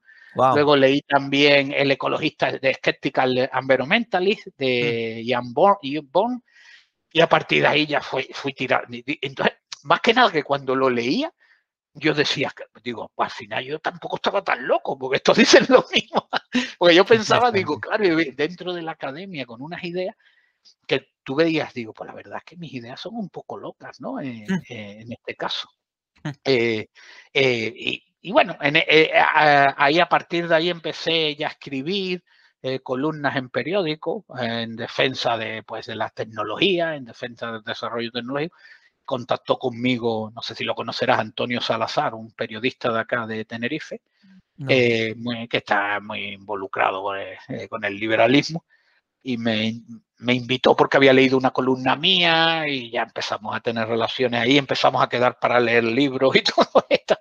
Y a esa fue mi, como tú dices, mi epifanía, fue mi, epifanía ahí cambio. Y bueno, eh, quiero decir, em, yo creo que verdaderamente sí que creo que cuanto más libres son las sociedades, más prósperas son. Libertad es prosperidad y a lo mejor no, uno no puede eh, soñar, no me voy a poner también paleolibertario al, más alto nivel, pero cuanto más se avance en los derechos de los ciudadanos y en la libertad, y en, la libertad eh, como, como suena, pues mejor le, le, irán a los países y que cada uno haga lo que quiera eh, en su casa, con su cuerpo, con su dinero y con las relaciones que quiera mantener. Me encanta. brevemente, ha sido eso. Pero todo, el cambio, el cambio gordo fue de cambiar de comunista a, que digo, me engañaron, me habían, me, engañaron. y creo que llega un momento en que todo el mundo que es comunista se da cuenta que le han engañado, que, todo es mentira. me encanta. Y, y, y porque siguiendo la idea, ¿por, ¿por, qué la ecología en, concreto, que te llamó tanto la atención eh, dentro de, del, temario de cosas que has ido desarrollando, ¿por qué la ecología y por qué a no liberales? De pronto, para algunos la respuesta es un poco obvia, pero para otros no. Vale, bueno, eh, como el, por ejemplo, siempre hemos visto que la liberalización de los servicios públicos, y esto es más que evidente en las comunicaciones, en, la telefonía hace, en España hace 20 años solamente existía, hace 30 años existía una compañía pública y se decía, es imposible que haya más compañías, mm. porque esto es, es, un monopolio natural, lo que es una falacia, los monopolios naturales no existen. Qué cómico, qué cómico, qué cómico. Es que son ingeniosos, pero un ingenio impresionante. Bueno, en monopolio, hoy en día tenemos un montón de compañías de teléfono que nos han permitido, o si, si, hubiésemos tenido esa misma compañía, no tendría yo el celular hoy en día en mis manos. Tendríamos cualquier, estaríamos como en Cuba eh, o algo así. Pero eh, eh, entonces yo decía, bueno, ¿y por qué no se puede aplicar eso también a la conservación, a la ecología? Entonces esto, para, yo sí que creo que hay que conservar los espacios naturales, pero lo mismo que lo creo yo, lo cree mucha gente. Toda la gente eh, deja grupos organizados y desde hace mucho empecé a leer y me había dado cuenta, por ejemplo, en Estados Unidos muy habitual, que la, eh, el Nature Conservancy, una asociación eh, más, más ambientalista que ecologista, se dedica a comprar tierras para protegerlas. Eh, eso también, la Audubon Society, los Hawk Sanctuary, los santuarios de halcones, son sociedades que se dedican a comprar tierra y a privatizarlas. Entonces yo decía, digo, bueno, ¿por, qué eh, aquellos, primero hay gente que no cree que haya que conservar, yo sí creo que hay que conservar el medio ambiente y las especies, porque me creo que es bueno para nosotros, creo que además tienen muchos valores, algunos que a lo mejor no los apreciamos ahora, pero en cualquier caso la conservación de la diversidad y de los espacios naturales me parece muy importante. Entonces, para aquellos que no sean ecologistas, pues vean que sí que hay que conservar el medio ambiente. Y para aquellos que no sean liberales, para que vean que hay una capacidad, desde el liberalismo se ofrecen posibilidades para mejorar la conservación del medio ambiente, que no quiere decir que sea excluyente. Yo no digo que la conservación desde el punto de vista estatal de los parques nacionales y eso sea deficiente. En algunos, la muchos casos funciona bien, en algunos casos funciona peor, pero sí que debemos eh, diversificar la gestión, que haya también gestión privada en los espacios protegidos. Y hay parques nacionales privados. En Chile hay un, si digo el nombre lo diré más, es Pericunca o algo así se llama, de más de 200.000 hectáreas, que es un parque nacional de carácter privado, gestionado por unas organizaciones ecologistas. No sé ahora cuál es la situación, lo mismo con la, con la nueva situación política ha cambiado, pero lo mismo que hay en Chile, lo hay en otras partes del planeta, en las cuales hay una gestión privada de los espacios y funcionan bien. Entonces, esa, esa era la idea del libro Ecología Liberal para no ecologistas y no liberales. Me encanta, eh. me encanta, me encanta. Hay un chiste que dice que esta era una vez que un muchacho le dijo a un socialista, mira, este, mira, si, si tú tuvieras, no, no, si, si pudieras encontrar unas casas para beneficiar al partido, ¿qué harías? Bueno, vamos a expropiarlas y no sé qué, ok, qué bueno. Y si encontraras unos carros, no, no, pues vamos a expropiarlas y tal, no sé qué. Bueno, y si tú tuvieras una vaca, ¿qué haría? No, no, no, esa no la puedo donar, esa no la puedo entregar, esa no la puedo, esa, esa me la quedo yo. Ah, bueno, entonces, o sea, hay que, que es que en la cultura popular. Dice, si tuviera una vaca, ¿qué haría? Dice, quedármela. Dice, no, la tienes que entregar. Dice, no, no, que yo, yo no tengo eh, casas ni yate, pero una vaca sí que, la vaca sí que la tengo. Exacto, exacto. Exacto. y, pero, pero sí, es un poco, ahí hay muchos ejemplos de gestión, de gestión energética, son datos, eh, y habla un poco al final también de la pandemia. Eh, no, sí que digo, hago una predicción que parece equivocada, no sé si será equivocada, de que no habría vacuna hasta por lo menos tres o cuatro años. Mm. Y es verdad que en cuestión de meses dijeron que teníamos vacuna. Que las vacunas funcionen o no funcionen es algo que yo creo que se estará por ver en algún eh, momento. me encanta. Me encanta. Sí, porque hoy en día los datos no nos permiten sacar uno, porque tú no vale vacunar a la gente un año, otro año no vacunarla, otro año sí vacunar, por, y decir, no, el año que vacunaba hubo menos muertos. Eh, es que no sabes si a lo mejor es que el año que vacunaste la cepa era menos agresiva. Entonces, como no hubo una, una experimentación, lo que tenemos son datos muy gruesos y encima las compañías estas eh, farmacéuticas tampoco ayudan mucho a, decir. No. Yo, la verdad que he de decir que tengo las vacunas, al menos las dos primeras, que me las puse pues por obligación, porque tenía que viajar y no podía salir del país. Eh, hubiese preferido no vacunarme, eh, me vacuné y no me he muerto. Solo que no más es que, que, no sé, he tenido efectos secundarios, pero claro, te digo lo mismo que con los datos. Eh, no sé si eran de la vacuna o porque yo bebo mucho, como demasiado y debería comer menos. Se podría ser por eso. No, no le voy a echar los datos, las culpas a la vacuna. pero sí que, que, que es algo que yo creo que en algún momento la vacuna de la gripe tardó 40 años en desarrollarse de forma más... Y la eficiencia de la vacuna de la gripe es el 40-45%. No es, no es... Y estas decían, no, el, el primer, eh, al, al, año y decían que tenemos vacuna del 99% eficiente. Digo, ¿cómo han podido sacar esos datos? Es que hay, hay, hay, un punto también aquí, yo no sé si la palabra sea filosófico o antropológico o quizá biológico. Este, te recomiendo fuertemente, chequea Gary Breca. Mira quién es él. No te voy a dar detalles. Mira quién es Gary Breca. Chequéalo y, y, y ya está. Y me cuentas luego cómo te fue. Em, este, hay un punto de que parece que todas las soluciones tienen que siempre ser externas. Y cuando tú quieres ser, no sé, emprendedor o capitalista, o si quieres escribir un libro, pues realmente quien se tiene que sentar a escribir el libro eres tú. Quien se tiene que poner a investigar eres tú quien tiene que dar la cara eres tú y así sucesivamente, pues la solución como que está adentro en el sentido de que solamente tú puedes dominar lo que está de tu, de, de a tu alcance.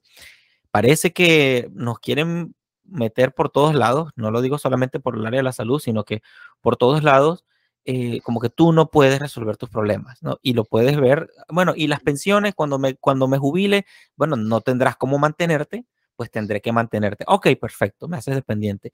No, y, y, y, y, con el parto, yo, yo llegué a pensar en algún momento que no se podía parir, que las mujeres no podían parir, que, que, que la naturaleza era que es raro que una mujer pueda parir. Y luego estudiando, como tú dices, yendo a los datos, me he dado cuenta que lo más natural es parir, hasta que me topé con un médico que me dijo, si lo más natural del mundo es parir. Yo, ok, yo pensaba que todas las mujeres tenían que tener cesárea.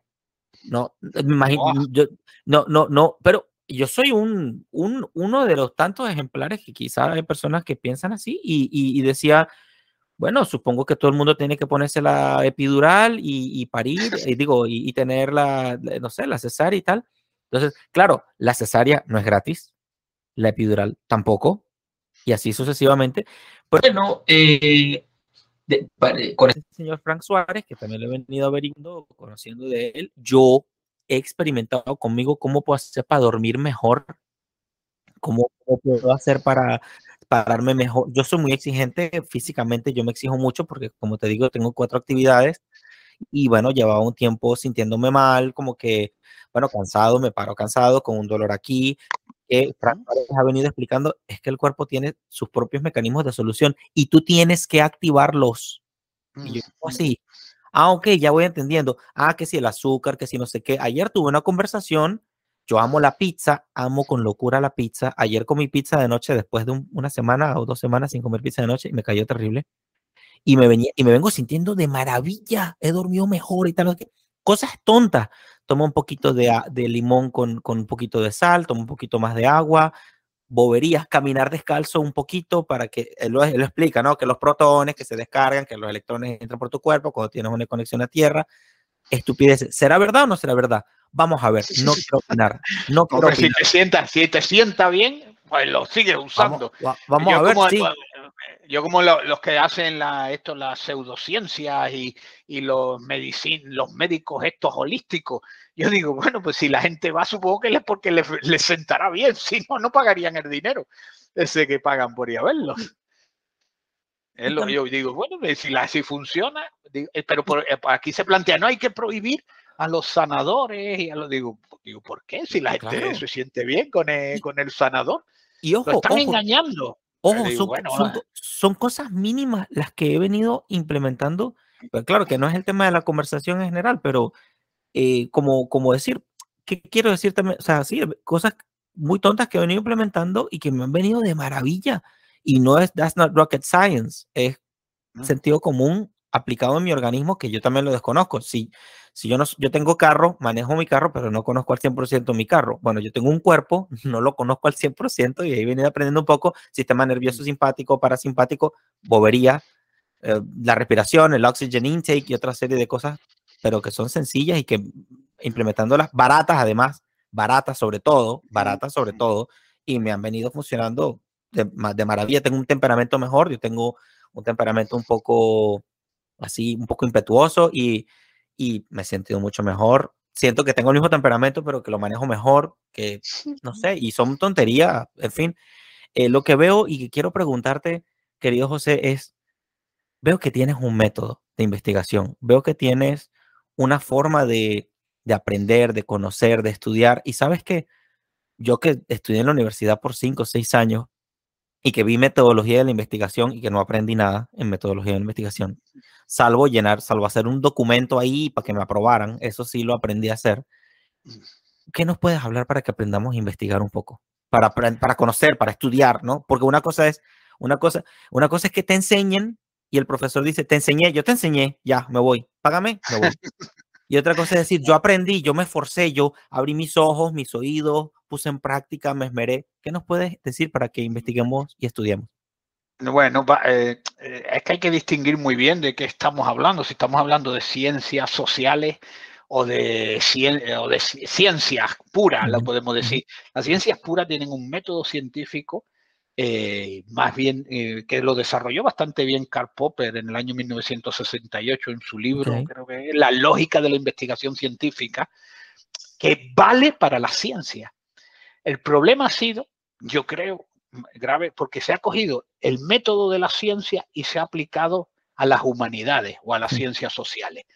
Cuando se ha trasladado este método a las ciencias sociales, lo que, claro, como el objeto de estudio de las ciencias sociales es el humano, tú asumes que el humano actúa siempre de la misma forma, como una hormiga siempre hace lo mismo, un petirrojo siempre hace lo mismo.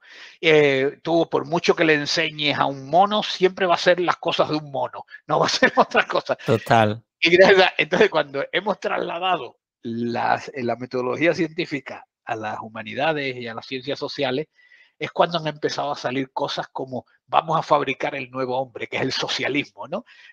Utilizando el método científico, ¿no? En las humanidades. Bueno, yo lo recomendaría en, humanidades y en ciencias sociales no usar el método científico. No hmm. es posible determinar eh, cómo, se comportan los humanos. No, no, hay, no hay manera de modelizarla. Eh, porque además el humano no es, que, no es que actúe igual uno a otro, sino es que yo mañana actúo de forma diferente y al otro actúo de forma diferente.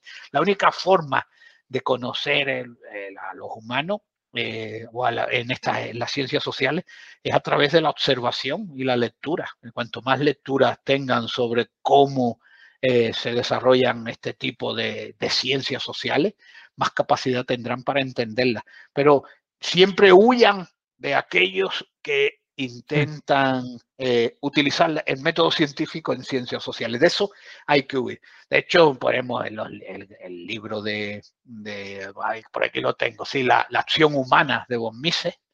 Eh, ahí no hay ni una sola gráfica. y prácticamente es capaz de estructurar toda la economía sin una sola gráfica, sin un solo modelo econométrico, ni, ni microeconomía, ni macroeconomía, ni nada. Toda la economía la tiene en un texto porque lo primero que él dice, todo lo que sale de modelos que vienen eh, importados de la ciencia y se aplican en las ciencias sociales son falsos, no se mm. pueden cumplir jamás. Y, y, eso ha sido uno de los grandes errores. El socialismo parte de lo que es la Escuela Politécnica de París, allá mm. por el siglo XIX, donde una serie de ingenieros aplican el método científico a la organización social y dice, ah, pues aplicando el método si yo cojo a los humanos y les hago esto, a las personas mm. quito esto, quito por aquí, pues van a, van a reaccionar de esta forma y la economía va a crecer de esta forma. Que se ha visto a lo largo de la historia que todo era mentira también, que no ha funcionado. Entonces, mm, si estamos en ciencias sociales, yo recomendaría la lectura, la observación y sobre todo centrarnos más en aquellos autores de la escuela austríaca para entender, porque los autores de la escuela austríaca generalmente son capaces de predecir todas las cosas que nos están ocurriendo. Me encanta. Y, y, mm, si puedes decir en un, minutito qué, qué, qué, papel tú ves preponderante del emprendimiento, bien sea como, como profesor, como ser humano o como, como bueno, persona que, que se dedica a una rama tan interesante de la investigación y del estudio. Eh, ¿qué, qué, qué puede decirnos a los emprendedores o a los empresarios o futuros empresarios? ¿Algún consejo para conducirnos en el mundo actual o, no sé, pues recomendaciones? Eh, la, verdad que en España es duro ser un emprendedor. Creo mm. que en Estados Unidos es un poco más, mm, más leve ser emprendedor, pero desde luego yo creo que las soluciones a los problemas de los países vienen por parte de los emprendedores, porque son los mm. primeros en detectar las necesidades y los primeros en ajustar su producción a esas necesidades. Yo creo que son el músculo. Consejo que les puedo dar, pues la verdad que no le puedo dar consejo como funcionario que soy, que yo voy a cobrar, sea productivo o no sea productivo, voy a, a, tener el mismo dinero. No voy a dar consejo a gente que verdaderamente son ellos los que más saben cómo palpar las necesidades del mercado. Pero desde luego que como yo siempre he dicho, que a mí verdaderamente eh, soy espiritualmente, soy un emprendedor, pero la naturaleza me ha dado capacidad de funcionario. Solo, solo tengo capacidad de funcionar. Creo que los funcionarios están a un nivel, los emprendedores, eh, estos que están todo el día, el día montando empresas y esto, están a un nivel superior. Y lo que no quiere decir no quiere decir que no esté contento con mi trabajo. Yo creo que, eh, pero yo como emprendedor, no todo el mundo, hay que entender esto, que no todo el mundo tiene capacidad de emprendedor. Eh, es difícil, eh, se puede aprender, pero la pasión y el esfuerzo que requiere ser un emprendedor mm, no lo tienen todos. Yo veo difícil para muchas personas convertirse en emprendedor y hay otras personas que sí lo pueden ser.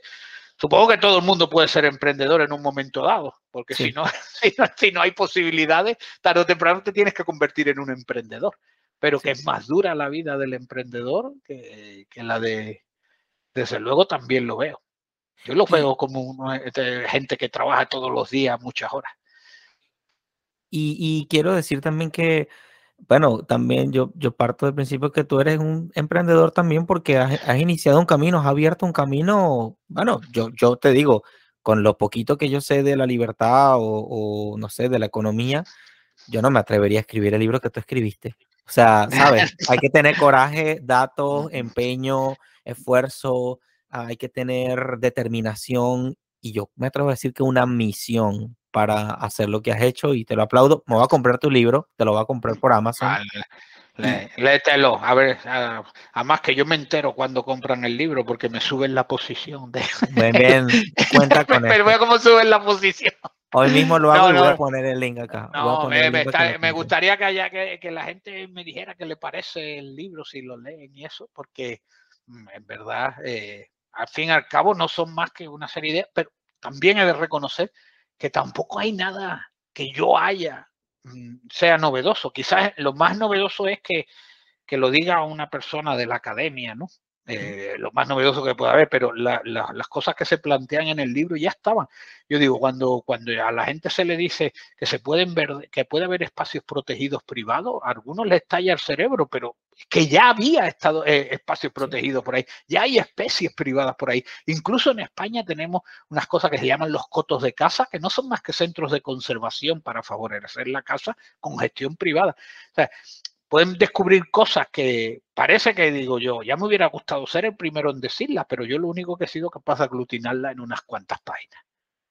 Y bueno, y también, eh, pero fíjate, cada momento histórico es, ah, por, mucho que se parezca a otro, pues es irrepetible, es muy, muy propio y has tenido la decisión de hacerlo y lo has llevado a cabo porque los emprendedores no, no solo opinan, no solo entienden, ellos hacen y es lo que has hecho, has entregado algo. Bastos también dice algo similar, es que es demasiado humilde y, sincero y, ¿cómo diría la palabra?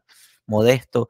Él dice que él no ha hecho nada, que él no ha inventado nada, que él le da miedo escribir, que él es tímido un poco. Y yo digo, Bastos es un gigante. bueno, pues, eh, no, no sé si lo sabes, pero Bastos prologa este libro. Oh, me muero. el, Oh, prólogo, me muero. el prólogo de este libro es de Bastos. Bueno, si yo tuviera la forma, yo le haría una estatua a Bastos y a Huerta de Soto y a otro gentío más, lo haría definitivamente. O sea, En el mundo liberal, a Bastos, yo creo que, no sé si lo, lo- hasta dentro del mundo liberal lo, lo consideran excéntrico, pero yo lo veo bastante lógico las cosas que, que no, dice. no, no. Y además él siempre dice, pues si ven que digo algo raro, pregúntenme y yo se las resuelvo. No, yo no, lo no, no. traje a darle clase aquí a mis alumnos oh, hace unos años y, le, y, y le- casi les estalla el cerebro. a lo- tú, tú dices Ancho Bastos, lo, lo mencioné y me puse a sudar, sinceramente. O sea, dice, no, Ancho Bastos para mí representa demasiado y, y em, ya que Llévalo, eh, dile, dile que lo entrevistas un ratito. Yo creo que te dice que sí. Él suele decir que sí. Él dice, yo voy a donde me, me- me llamen. Voy a pedirte una, una llave con eso, voy a pedirte una llave con eso para ver si, si lo logramos, No, pero definitivamente aplaudo muchísimo. Lo, hoy me compro tu libro, te lo prometo, hoy tan pronto cuelgue, te voy a comprar el libro y es que lo quiero, lo quiero mencionar porque y es apoyarnos y en fin, bueno, muchas cosas más, no quiero extenderme demasiado más y ahora, ¿cómo, cómo, ¿qué me recomiendas? ya que le hablas a mucha gente, muchos estudiantes, gente académica, ya que le hablas a, bueno, a desconocidos, supongo también, y a conocidos, que a veces son más difíciles que los desconocidos, eh, ¿cómo le podemos hablar a nuestros amigos de, de ecología o de libertad? ¿Qué nos recomiendas? No, bueno, yo creo que la ecología es lo que he comentado antes. Yo creo que todo el mundo tenemos que tener en cuenta de que la gestión de los recursos debe hacerse de la forma que permitan eh, eh, llenar las necesidades, eh, proveer las necesidades que tenemos y que obviamente mientras van llegando nuevas tecnologías habrá que hacerlo de la forma más eficiente y eso y al día se está haciendo. Y que si queremos que un país sea ecológico o que sea respetuoso con el medio ambiente, la mejor herramienta para que un país sea respetuoso con el ambiente es el desarrollo económico. Los países más desarrollados económicamente son los más conscientes en la gestión. Los países menos desarrollados económicamente son los países con más problemas ambientales. ¿De dónde sale el 98% del plástico que va a los océanos? Pues viene de países asiáticos y africanos. No es de Europa ni de Estados Unidos ni de Canadá.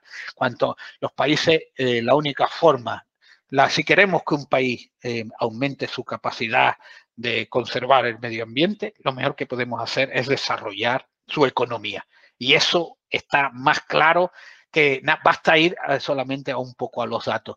Yo eh, recuerdo cuando he estado en algunos países latinoamericanos que me mm, eh, en zonas donde había poblaciones más o menos así indígenas y esto, y te dabas cuenta cuando llegabas a ellos por la cantidad de basura que ibas viendo cuando te ibas acercando a estos poblados. Normal, ellos no tienen una forma de gestionar los residuos. No es que sean más sucios que nosotros, sino que no tienen la capacidad de gestionar los residuos. ¿Y por qué es lo que te hace tener capacidad de gestionar los residuos? La capacidad de gestionar los residuos te da un desarrollo económico que te permita invertir parte de esa riqueza en la conservación. Ahora no le puedes pedir a gente en África que se estén alumbrando con una placa solar que te da media hora de luz al día o te da para una, a lo mejor para cuatro bombillas, no le puedes estar, estar pendiente a, a la conservación. Estas personas tienen una serie de problemas mucho más acuciantes que son el calentamiento global. El calentamiento global está bien para Greta Thunberg, que es una niña sueca rica, pero para, para el resto de, para eh, 7 mil millones de personas en el planeta, eh, su problema principal no es el dióxido de carbono, su problema eh, principal es a lo mejor si va a tener para comer al día siguiente. Y, o si van a tener un médico cuando lo necesitan, o si van a tener agua limpia, o si sus hijos van a tener capacidad de ser educados de forma adecuada. Esos son los problemas de la mayoría de la sociedad, ¿no? El dióxido de carbono, que son una serie de señoritos que se reúnen de vez en cuando en unas cumbres climáticas a, hacer el pato allí, se ponen a hacer el pato, que van en aviones, que ellos sí pueden ir en aviones, tú y yo no, tú y tú y yo tenemos que ir en velero. Entonces, me parece que estamos viviendo una situación tan ridícula que no sé cómo alguien nos ha parado y ha dicho, pero ¿qué pasó? ¿Qué, qué estamos haciendo? ¿Cómo, ¿Cómo seguimos todavía con esta historia? Yo creí que la historia del calentamiento global y esto pasaría a la historia a- cuando yo empiezo con esto hace 20, 25 años.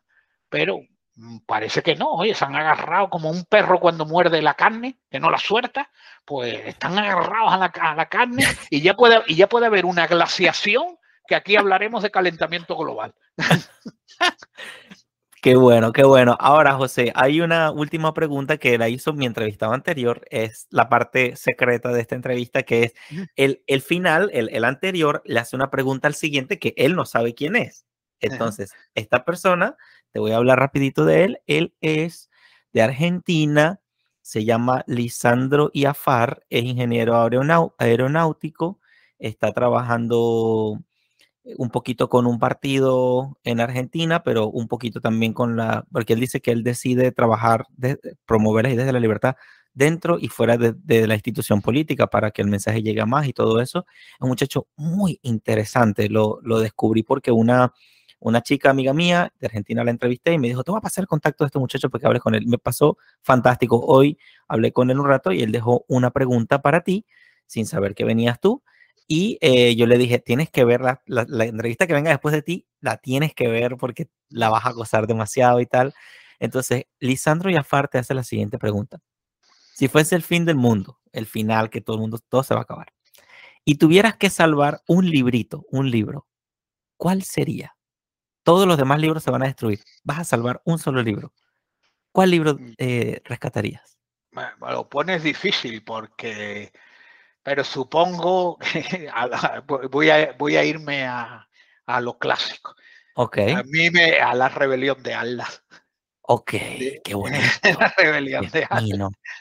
Yo, yo sal, pues, no es que crea todo lo que aparece, sí. y es verdad que se hace pesado porque son mil páginas, y, oh. yo muchas veces digo, pues esto se podía haber escrito en 300 sin perder mucho. Pero eh, se goza, se disfruta bastante en su lectura porque desde que empiezas hasta que terminas estás metido ahí en una en una tensión especie de sí que no eres capaz de salir de ella hasta el final. Hasta el final bueno. no te das cuenta qué es lo que va a pasar no en ningún momento incluso conociendo a Ayan Rand eres incapaz de saber qué va a pasar al final y eso que el libro ya está. Yo lo que estoy pensando, digo, ¿cómo es posible que no se haya hecho una buena película de, de este libro? De la rebelión de Allah. Creo, Creo que, que ha habido, han hecho algunas cosas por ahí, pero con sí. poco éxito y que no recogían bastante bien la idea. Que, pero que no es casualidad, no es casualidad, no es casualidad. No, no es pero casualidad. hay algún, hay, por ejemplo, Clint Eastwood. ¿Qué hace Clint Eastwood? Que no ha hecho la, la rebelión de Allah. que, que, yo, yo, que yo, lo, le dije, lo más parece.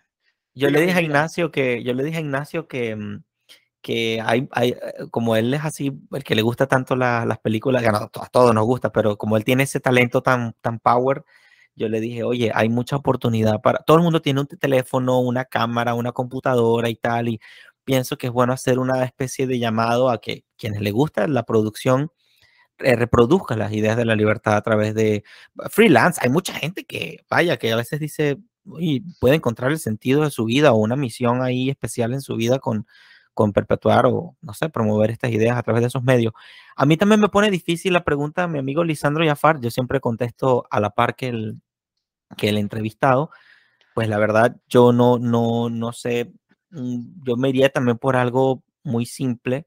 Me gustaría la economía explicada a mis hijos de, de Martín Kraus porque son cuentos, relatos, son varias historietas pegaditas y les habla de economía a la gente. Entonces, eh, son cosas que les puede servir a adultos y a, niños y así. Y bueno, no sé, eh, ya con, ese call to action a que la gente actúe y produzca, es una escuela en sí misma, es una universidad en sí misma. Entonces, yo imagino que la reconstrucción del mundo, punto suspensivo, eh, te, sería interesante con gente queriendo hacer, entendiendo un poquito ese principio de, de, producir y todo eso. También me doy cuenta que, no sé, no sé si sea casualidad o no, pero todas estas personas que defienden la idea de la libertad tienen un amor, un amor por el prójimo de verdad muy bonito. O sea, yo creo que todos tenemos una, una especie, no, a veces hasta somos inconscientes de eso, pero ¿cuánto beneficio se le puede sacar a, a toda esta, cuántos beneficios le hemos sacado nosotros quitándonos tierra de los ojos cuando hemos leído a estos autores, o a Mises, o a Hayek, o a Huerta de Soto, o vemos una conferencia de Bastos,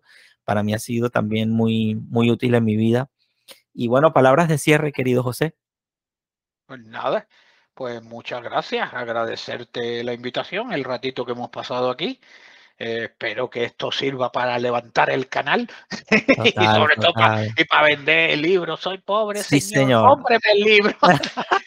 no, espérate, espérate a ver cómo, cómo se consigue. Pues yo, está en Amazon, pero tiene ciertas dificultades para. Coméntame si tuviste dificultades para conseguirlo en, en Amazon.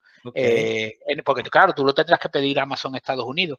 Y aquí en Amazon España se consigue bien pero en Amazon Estados Unidos alguna gente me ha llegado a decir que lo daba por agotado y no hay agotado, tan, tantos libros nos han vendido de ecología liberal. Pero bueno, si, si, ustedes escriben ecología liberal en Amazon, el primero que sale es, es, mi amigo José. Y, ponelo, y ponelo, ¿cuánto sale? ¿32 dólares? Sí. Qué caro. Bueno. Aquí vale, aquí en España cuesta, ah, claro, por el envío. Exacto, debe ser por el envío. Bueno, no, pues, pero yo creo que, que, merece la pena, que no se van a aburrir, porque una de las cosas que yo tenía con la intención del libro es que la gente se lo pasara bien leyendo, porque yo también he cogido algún libro que me han dado ganas de quemarlo, del aburrimiento que da. Entonces yo siempre he hecho algún esfuerzo, siempre hago un esfuerzo porque la gente se divierta con las cosas que escribo. Bueno, Muchísimas gracias, José. Yo estoy muy feliz de haberte conocido, de haber hablado contigo, de haber, eh, no sé, esta, esta, charla ha sido fantástica. Que, mira, siempre que termino una, una entrevista, salgo feliz, salgo, eh, no sé, es, tan, tan bonito descubrir que me gusta la, la, la, la, película del Hobbit porque todo el mundo está viviendo como una aventura, como un, un, camino de aventura en su vida y tú has compartido eso conmigo y me, me lo llevo, he aprendido mucho y ya verás que esto es mucho mejor, José, si lo hacemos allí en Tampa con tres jarras de tequila. De que lo vamos a hacer, lo vamos a hacer. Claro que sí, claro que sí. Una, este una, vamos a una de tequila con fresa, otra de tequila con menta y otra de tequila con limón. Total, total. Ya, eh, eso, eh, yo les recomiendo a la gente que está bien comunicarnos online, que está bien que llamen a sus padres, eh, esto eh, eh, voy a ponerles la labor de que todo el que tenga padres mayores que les llame y pero sobre todo lo mejor es reunirse eh, físicamente lo del contacto físico o la distancia física que sea corta la verdad que es una de las cosas que más ayudan a las personas a sobrellevar. Siempre la verdad que la vida da muchos disgustos pero esos momentos los hacen mucho más llevaderos Totalmente, lo compro, lo compro. Bueno, muchachos, este ha sido... Venga, casi un poco largo, José, vamos a cortar ya. Vale, vale, vale. Gracias, José Ramón. Eh, bueno, esto es Desiguales, donde mostramos que en la desigualdad está nuestra riqueza. Gracias, José Ramón, un gran abrazo. Seguiremos en contacto. Venga, gracias.